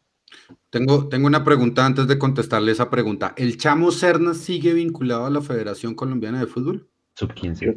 Tengo entendido que es el técnico de la sub-15, sí. Ok, vale. Eh, yo me imagino que el Chamo Serna pasó por Millonarios o estoy equivocado. Sí, señor. Bien, entonces si el Chamo Serna pasa por Millonarios y se supone que los jugadores sub 20, sub 15, sub 18, sub lo que sea, eh, los técnicos se hablan entre ellos, ¿cierto? Sí. Es decir, o sea, hay un proceso como tal entre los, entre los técnicos para decir que va, por ahí está también un, eh, Cárdenas, el que era también técnico del Cali, si no estoy mal. Sí. Em, pues yo no le quiero decir que el Chamo Serna tenga que influir como tal en las decisiones, em, pero ¿por qué Millonarios nos lleva sub-20? Mm, yo lo único que les puedo decir es, ¿qué tan buena es la sub-20? ¿Y por qué qué tan buena es la sub-20? Porque posiblemente esos jugadores que dice don Germán, que sí tienen la edad, pues de pronto ya tienen los puestos cubiertos por jugadores de mejor categoría. Y nosotros estamos hablando de los más rimbombantes que ya no tienen edad para ser parte de esa categoría. Entonces, lo que, lo que yo veo no es rosca, simplemente que cada técnico pues llega con su corte, su cuadrilla. eh, no hay tanta influencia como lo creíamos en la federación eh, para llevar a estos jugadores y creo que los torneos, y más bien, creo que los directores técnicos de esas sub 20, sub 18, sub 17, sub 15, sub lo que sea, no van a ver los partidos en Bogotá de las categorías que juegan aquí. Porque yo estoy seguro que si fueran a ver los partidos de esas categorías, le aseguro que por lo menos uno o dos jugadores de Millonarios estarían convocados. Eduardo. No, lo que pasa es que yo creo que históricamente Millonarios ya perdió ese peso en selecciones Colombia de cualquier categoría. Pues esa credibilidad que tuvimos en otro momento. No tenemos esa, eh, esa capacidad de poder mostrar que los jugadores de Millonarios merecen ser vistos para llegar a la, a la, a la selección Colombia de cualquier categoría que sea. Eh, entiendo precisamente que si no son jugadores que, que no han tenido eh, minutos en la, en la profesional, pues es, es, entendible que no lleguen a una selección nacional, porque van a ir a enfrentarse contra jugadores de otras selecciones que sí han tenido ese roce, que ya de pronto son titulares y, y estamos en desventaja. A mí me preocupa más es el tema es de ese proyecto serio de fondo, lo que hemos venido diciendo hace rato. Dentro de los de las, eh, objetivos que pueda llegar a tener las fuerzas básicas, está en algún lado escrito llegar a, así como existe la misión y la visión de las empresas, en algún lado está eso de las fuerzas básicas por categoría, de decir, vamos a poner X cantidad de jugadores en la selección Colombia, sub 17, sub 20, sub no sé qué. Eh, lo mismo para la selección de mayores, porque es que si ni siquiera lo estamos contemplando como marco estratégico de, de la compañía, digamos, del, del, equipo, nunca va a pasar. Y vamos a seguir quejándonos en cada convocatoria que hacen eh, de que nunca tenemos los jugadores ahí y voy a ser súper ácido. Y el día que si llega a pasar y se los lleven, nos vamos a quejar que porque nos quitaron jugadores y no tenemos con quién jugar. Porque nosotros nunca vamos a estar conformes con nada. Entonces, lo, que yo creo acá es que si nosotros realmente vemos el proyecto de fuerzas básicas serio, que no sea solamente uno para que lleguen a jugar a la profesional de millonarios, sino para que también hagan parte de las selecciones Colombia. Porque también entendamos que para que esos jugadores de las fuerzas básicas se valoricen, no es solamente ser titulares con millonarios y jueguen Sudamericana o jueguen Libertadores de vez en cuando, sino que puedan llegar a esos torneos de la sub-20 o los mundiales de las categorías y se puedan mostrar y allá se van a vender. No solamente se van a vender con la camiseta de Millonarios, se venden con la de la selección. Pero si no llegamos a la selección, viejo, estamos perdidos ahí. Mechu. Es que hay una dualidad rara eh, entre lo que dice el profe y entre otras cosas que han dicho mucha gente, incluyendo Álvaro el profe dice que, gran parte de las razones por las que no los convocan es porque no tienen minutos, ¿no? El, profe Germán, a quienes mandamos un abrazo. Pero entonces mucha gente eh, respondió diciendo, oye, de los que convocaron de Nacional, ¿cuántos tienen minutos? Ah, es cierto, ah. es cierto también. Entonces ahí uno dice, pues, el profe está dentro de, de, todo eso y sabe cómo funciona, pero pues uno cree que, tiene, que es una voz autorizada, ¿no? Pero pues con lo que le salen a uno de, mire cuántos minutos tienen los de Nacional que están convocados, ahí uno ya se frena y dice, sí, puede ser, ¿no? Y la otra, estaban diciendo que convocaron jugadores que estaban actuando, como los de Millonarios estaban entrenando por Zoom, que esa también pudo haber sido una explicación. Aquí me encontré en la charla de, Juan Felipe Cadavid con el profe, en donde dice que la convocatoria es para jugadores 2001 y muchos de los campeones sub-20, que muchos de los campeones sub-20 no son, eh, ya son 99 o 2000, o sea, ya no aplicaban por la edad. Y el profe le responde con una lista en donde están Juan José Guevara, autor de gol en la final, él es 2001, está Pedro Martínez, campeón sub-20 2001, está Dewar Victoria, que ya ha ido a procesos de selección Colombia el año pasado y es 2001, Santiago Cantillo, el monito, 2001. Guerra, Edgar Guerra, que fue también titular campeón sub-20 2001, y Arauca Paredes 2001. O sea que sí había jugadores campeones que merecían una oportunidad en ese equipo, en ese equipo nacional. Ahora bien, si nos vamos a guiar de que no los ponemos en el plantel profesional, a Pedro Martínez, a Dewar, a Santiago Cantillo, a Paredes y a Edgar Guerra los vamos a esperar uno o dos años más. Pues son la política que hemos visto en Millonarios. ¿Ve? Entonces ahí es donde no entiendo la, cosa. Hay que ver de, verdad qué tantos minutos jugados tienen estos convocados de los otros equipos. Creo más bien que va por eso de que de pronto sí estaban entrenando en sede, en físico y no por Zoom. Pues no sé. Ya para cerrar, señores, ¿les pareció papelón, falta de comunicación, cortocircuito lo que pasó con el líder, donde la directora dice no va a haber fútbol en Bogotá en septiembre y en la tarde sale una rueda de prensa con Zoom donde sale Alonso Millos, ¿se acuerda de Alonso Millos? Solo Millos locas. Y Glorita, doña Glorita Rincón, un abrazo para ella también. ¿Estaba ahí, cierto? Sí, claro que estaba ahí, ¿cómo no? Donde sale diciendo, ahora sí nos estamos reuniendo para ver los, los protocolos. Pues hermano, muy sencillo, la directora del líder llegó y le dijo, señores de mayor, ¿Qué hubo? ¿Y dónde están los papeles? Ustedes me pueden pedir mucho permiso, pero si ustedes no me mandan lo que, lo que yo les estoy pidiendo, ¿cómo carajo les presto el estadio? Es decir, lo, único que hizo el líder fue pellizcar a la Di Mayor, y es más, ni siquiera los equipos. Santa Fe ya había pedido el el estadio desde el 23 de agosto, si no estoy mal, y Millonarios también lo hizo por esa fecha. Y la equidad también ya lo había hecho en techo, pero ¿qué hacemos si las cosas no progresan en Di Mayor? Es decir, si no se le da el, el trámite respectivo, que le llaman ahora la burocracia, si no le dan, si no le dan el trámite respectivo a las cosas en Di Mayor, pues es muy jodido, porque es que los clubes pues pueden pedir el estadio, pero lo que pasa es que usted puede pedir el estadio, pero si usted va a hacer un elemento, un, un partido público, es decir, solamente de dos equipos puestos ahí, pues el que dicta las reglas de la competencia no son los equipos y ni siquiera es el IRD, es la ADI mayor. Y eso no había pasado por ese trámite. Pues hombre, espabilen Di Mayor, porque ese manual de comunicaciones para Win Sports les quedó muy lindo. Ah, quedó muy bien redactado. Incluso con errores, errores, de ortografía al final. No sé si ustedes lo leyeron completo. Hay, errores. No, yo cuando, cuando leí los primeros siete puntos donde decía todos los periodistas del canal licenciatario ya, yo dije, ay, no, ya, chao, Sí, cancele, cancele.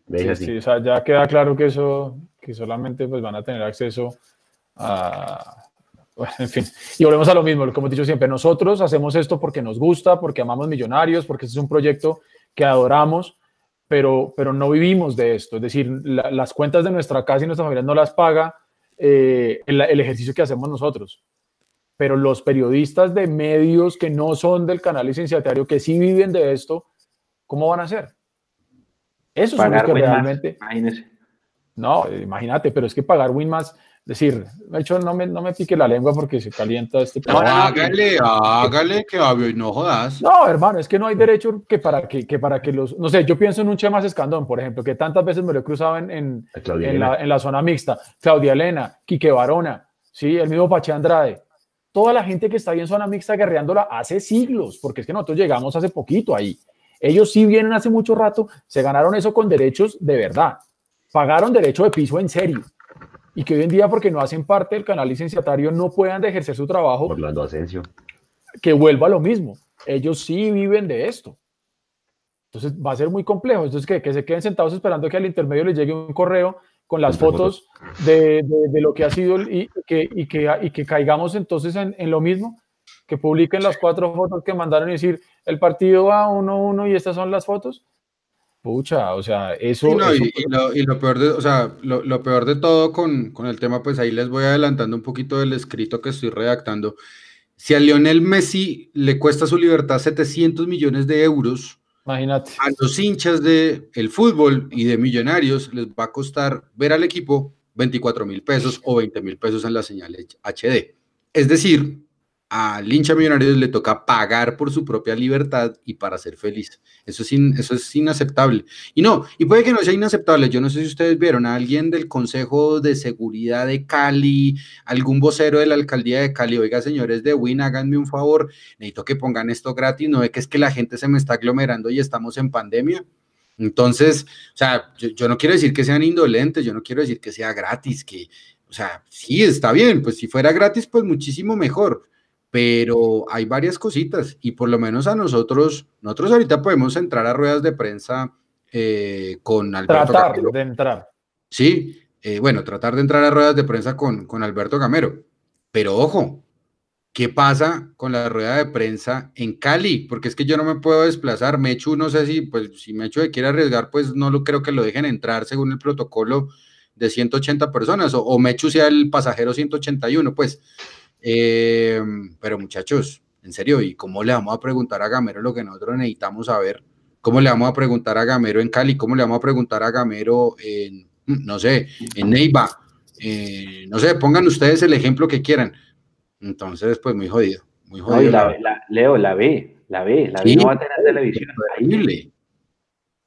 Terrible. Y aún así quieren hacer categorías estos la, la, femenina, nadie sabe. La femenina, ¿Qué va a pasar? Porque la femenina tenía un partido al, al, al, por jornada. Oiga, y hablando de, hablando de categorías y demás, ustedes vieron que armaron otra asociación de árbitros, ¿no? Mm. Ay, cuéntelo. no, pues, exactamente. Entonces, no, yo después les traigo más, más información, porque pues no he hablado, no he hablado con la fuente directa implicada como tal en, en el asunto, pero, pero pues yo sí quiero saber de qué se trata, porque es que otra cosa, a Mundomillos le llegó un audio. A mí, yo lo escuché de un árbitro, no puedo decir cuál es. Importante, eso sí les puedo decir. Venga, qué pena, pues que yo no puedo hablar con ustedes, porque es que es que no es conveniente. ¿Alguien tuvo en cuenta en los protocolos de la DIMAYOR a los árbitros? Y el árbitro que nos habló tiene peso, tiene peso. Y solamente nos pudo decir eso y, lo, y, podemos medio decir lo que pasó off the record. ¿Alguien ha pensado en los árbitros? Piensan, quieren hacer categoría C, arman un rancho aparte eh, los árbitros y aparte de eso no sabemos nada de la liga femenina. Que yo sepa todavía, yo, porque lo sé, porque tengo una vecina que jugaba en el equipo profesional. Sí, no, no te preocupes, nosotros te llamamos como en cual entrevista de trabajo. No, muchachos, no, así no es. Bueno, señores, 10 y 58 de la noche, comentario de cada uno para, cerrar. Y la ciudad, la ciudad ardiendo, muchachos. Sí sí, sí, sí, sí, sí, sí, Estoy viendo acá, eh, la, la, cosa está muy, muy, muy pesada. hay que cuidarse mucho. Hay, hay, hay reportes, parecen de, Dos personas asesinadas. Exactamente, eso iba a decir yo, de otra persona asesinada eh, en la Gaitana, en Suba. Eh, un, un, transmilenio quemado en eh, Bosa. lo poquito que puedo ver por Twitter están aplaudiendo de pie, como siempre, al canal City TV. City TV, que como nosotros están en todos lados y en todas horas. Y, y, además de estar en todos lados, lo dicen como es, sin eufemismos, como decía Leo hace un rato. Así que, em, bueno, mucha, mucha prudencia y mis respetos, como iba a decir eh, Juanse, a toda la gente que está protestando allá afuera, porque yo sí creo que nosotros, eh, en la medida de lo posible, no podemos dejar pasar ese tipo de cosas. Eh, y desde que tengamos esta tribuna y estos micrófonos abiertos, vamos a expresar desde acá nuestra, o mi, por lo menos no me, no me quiero meter ahí, mi inconformidad con lo que está pasando y, y, no podemos ser indiferentes a, eso. Eh, vamos a ver qué pasa mañana, cómo amanece la ciudad mañana y, con qué nos van a salir nuestros gobernantes. Por ahora hay que cuidarse mucho, no solamente del COVID, sino ahora también de, de otra amenaza que hay por ahí suelta, entonces hay que cuidarse mucho. Eh, pensemos en bonito en Millonarios, que pronto este sábado vamos a poder ganar finalmente en Palma Seca y que, que clasifiquemos. Y un abrazo muy fuerte y muy grande para todos y gracias a los que se conectaron con nosotros. Y de nuevo, pues mucha fuerza y mucho aguante y aguante Bogotá. Vamos, carajo. Leandro. No, mil disculpas a Álvaro si se molestó conmigo por lo que dije, pero pero bueno, pues eh, de verdad. Bienvenido sea el debate siempre, Leo. Sí, todo bien, no, no pasa nada. Debate desde que sean buenas palabras. sí, no, están buenas palabras. y, después y después un día nos sentamos los tres y nos tomamos un café. No, y es que yo lo conozco, yo, lo conozco, pero, pero pues nada, pues a mí no me, no, no me llama la atención que me quieran vender algo que, que le dicen a él porque es de una de las personas del comité que, que siempre está como pendiente de las actas y demás. Eh, así que mil disculpas, Álvaro, si usted se sintió ofendido, pero, pero bueno, no hay ningún problema. Mi nómina para el sábado, Bonilla, Perlaza de los Santos, Paz Banguero. En el medio, Duque y Pereira. Eh, juegan Iron, McAllister y Elíser y adelante el caballo Márquez y sientan a Chicho. Último, no olviden que el COVID fue un paréntesis para el estallido social que venía desde el 21 de noviembre. Hoy ese paréntesis se cerró. Arroba palabra seca en Twitter. Un abrazo para todos ustedes. Hecho. 5.30 de la tarde del sábado nos esperamos para la multitransmisión y como dijo Eduardo al principio, nunca nos fuimos. Acá estuvimos siempre durante la pandemia, el fútbol colombiano paró, pero nosotros no. Y nos vamos a encontrar de nuevo para la transmisión del Cali Millonarios el sábado a las 5.30 de la tarde. ¿Listo? Así que nos vemos en YouTube, en Facebook, en todas las redes y les quiero hacer la invitación a todos para que se unan y nos ayuden a hacer la transmisión mucho más amena. Perfecto. Yo, mi parte, agradecerles a todos, pedirles que se cuiden mucho. Yo sé que muchos de ustedes se van a reunir en casas, en lugares a ver el partido. Cuídense mucho porque uno no sabe realmente un amigo o un familiar o algo esté asintomático y termine contagiándolo usted y en su casa tenga adultos mayores, gente con preexistencias y más pilas con eso sobre todo nosotros estaremos transmitiendo. Yo sé que no es lo mismo verlo solo a la gente que estaba acostumbrada a verlo con su tío, su papá, su primo, su amigo, su parche, lo que sea. Cuídense mucho en esas reuniones que vayan a hacer para ver el partido. Eh, y ahora van a ser mucho más, pues porque obviamente si un amigo mío tiene el canal, pues todos nos vamos para casa de ellos. De verdad, cuídense mucho por ese lado, pendientes de la transmisión, pendientes mañana de la rueda de prensa, pendientes de nuestras redes, de toda la previa. eh, de la cápsula que igual va a seguir siendo, de las estadísticas, de todo lo que normalmente nosotros eh, tenemos después de cada partido y pues claramente el, en los lives que seguramente va a ser el lunes eh, eh, de la otra semana para analizar lo que pasa y pues pendientes de la programación oficial de Di Mayor. De mi parte no es más, muchísimas gracias, cuídense mucho, solo salgan si tienen que salir y sobre todo ahora mucho más con el tema de orden social que está pasando en la calle. Muchas gracias a todos. Edu, le dejo el cierre. Sí, dijimos al principio del programa, nunca nos prometimos siempre estar, nunca nos vamos a ir mientras Dios, la vida, el universo nos dé vida y nos permita tener em, el contacto con ustedes, siempre vamos a estar. Em, entonces vamos a dejarlos con una, una, cosita muy, muy breve que estamos empezando a preparar. Em, así que les mandamos un abrazo muy, muy grande para todos y Nico, como dicen por ahí, rueda.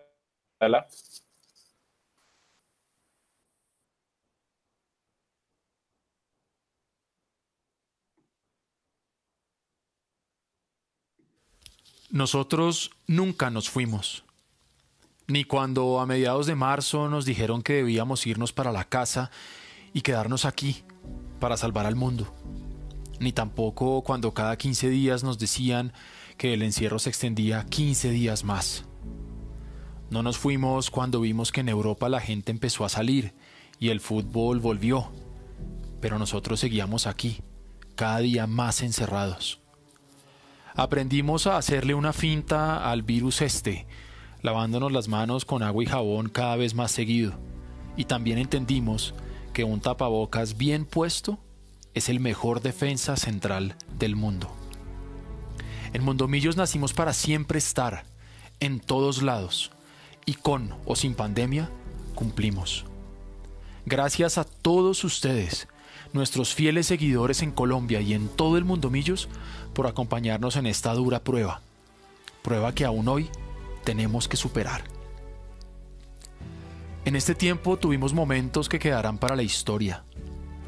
En nuestro deseo de generar más y nuevos contenidos, nos las arreglamos para hacer de nuestro Mundo Millos Live un espacio para rendirle homenaje a aquellos que pasaron por la institución e hicieron historia, y que cuando estuvieron lo dejaron todo en la cancha. Bueno, también pasaron y lo dejaron todo en nuestros micrófonos. Recuerdan que por aquí pasaron Mayer, Nico Viconis, el viejo Willy, La Gambeta, Roballo, el Carachito, Chitiva, Juan Carlos Jaramillo, el Gato Pérez, Harrison Otálvaro, John Mario, el Mono Lunari, Fernando Uribe, el Pocillo Díaz, Siciliano, el Gaby Fernández, Carlos Castro, Johnny Ramírez, el Gato Tancredi, Jair Ramírez. ¿Se acuerdan de esas noches que compartimos juntos? Y ahora que finalmente regresa el fútbol profesional colombiano, vuelve nuestro Millonarios del Alma, nuestro Millos querido, el famoso embajador, el ballet azul, el amor de los amores, la pasión de millones. Y vuelve el más histórico del balompié colombiano. Y ahí estaremos, juntos. Todavía desde casa, pero juntos para gritar de nuevo con alegría un gol embajador de la mano de nuestros productos. La previa, estadísticas, análisis de cómo llega Millonarios y su rival y datos, algunos que no todos tienen. Los compartiremos nuevamente con ustedes como ha sido desde siempre el día anterior a cada partido. La transmisión si usted decidió no pagar el canal que todos sabemos o sencillamente le gusta oír una transmisión totalmente vestida de azul y blanco, no se puede perder nuestra ya tradicional multitransmisión por todas nuestras plataformas con la mejor narración estar en el relato acompañándolo de todo corazón. Les habla Andrés Tamiguijano para que usted vibre y sienta la emoción del fútbol del mejor equipo del mundo. Millonarios, el mejor del país, vuelve a jugar y es fiesta nacional. Juega Millos. La rueda de prensa. Nos adaptaremos a la nueva realidad de la atención a medios y ustedes la podrán ver como siempre en vivo luego de cada partido, a través de la señal de Mundomillos. La cápsula, esa que empezó un día cualquiera en una improvisación, terminó siendo hoy en día uno de los productos que más queremos. Inmediatamente se termine cada partido, volveremos con nuestra cápsula Mundomillos donde así, en caliente, analizaremos lo que fue el desempeño embajador, el marcador, las figuras del partido y todo lo que se viene para el equipo de Gamero. Mundomillos Live, nuestro programa y proyecto más nuevo, ese que empezó por allá en septiembre del 2019 y que nunca se fue, a pesar de la pandemia. El programa continuará llegando semanalmente el día después del partido, en vivo a sus hogares vía YouTube y Facebook, para analizar junto a toda la hinchada lo que haya dejado el último partido de Millonarios y toda su actualidad. No olviden que al día siguiente lo podrán revivir nuevamente en los agregadores de audio. Ya van 50 programas y no pensamos parar. Mundomillos Retro, ese espacio que en medio de la pandemia logramos conseguir con nuestros ídolos más queridos, no lo vamos a perder. Les llevaremos a ustedes cada vez que tengamos la oportunidad la posibilidad de conectarse con esas viejas glorias que tanto nos dieron a nosotros como hinchada. A todos esos que pasaron por millonarios y lo dejaron todo por este escudo. Ese será su espacio y nosotros lo compartiremos con ustedes en Mundo Millos Retro. Seguiremos estando en todos lados desde la virtualidad. Desde que nos mandaron a quedarnos en casa, nosotros decidimos nunca irnos de aquí, porque sabemos que el que abandona no tiene premio.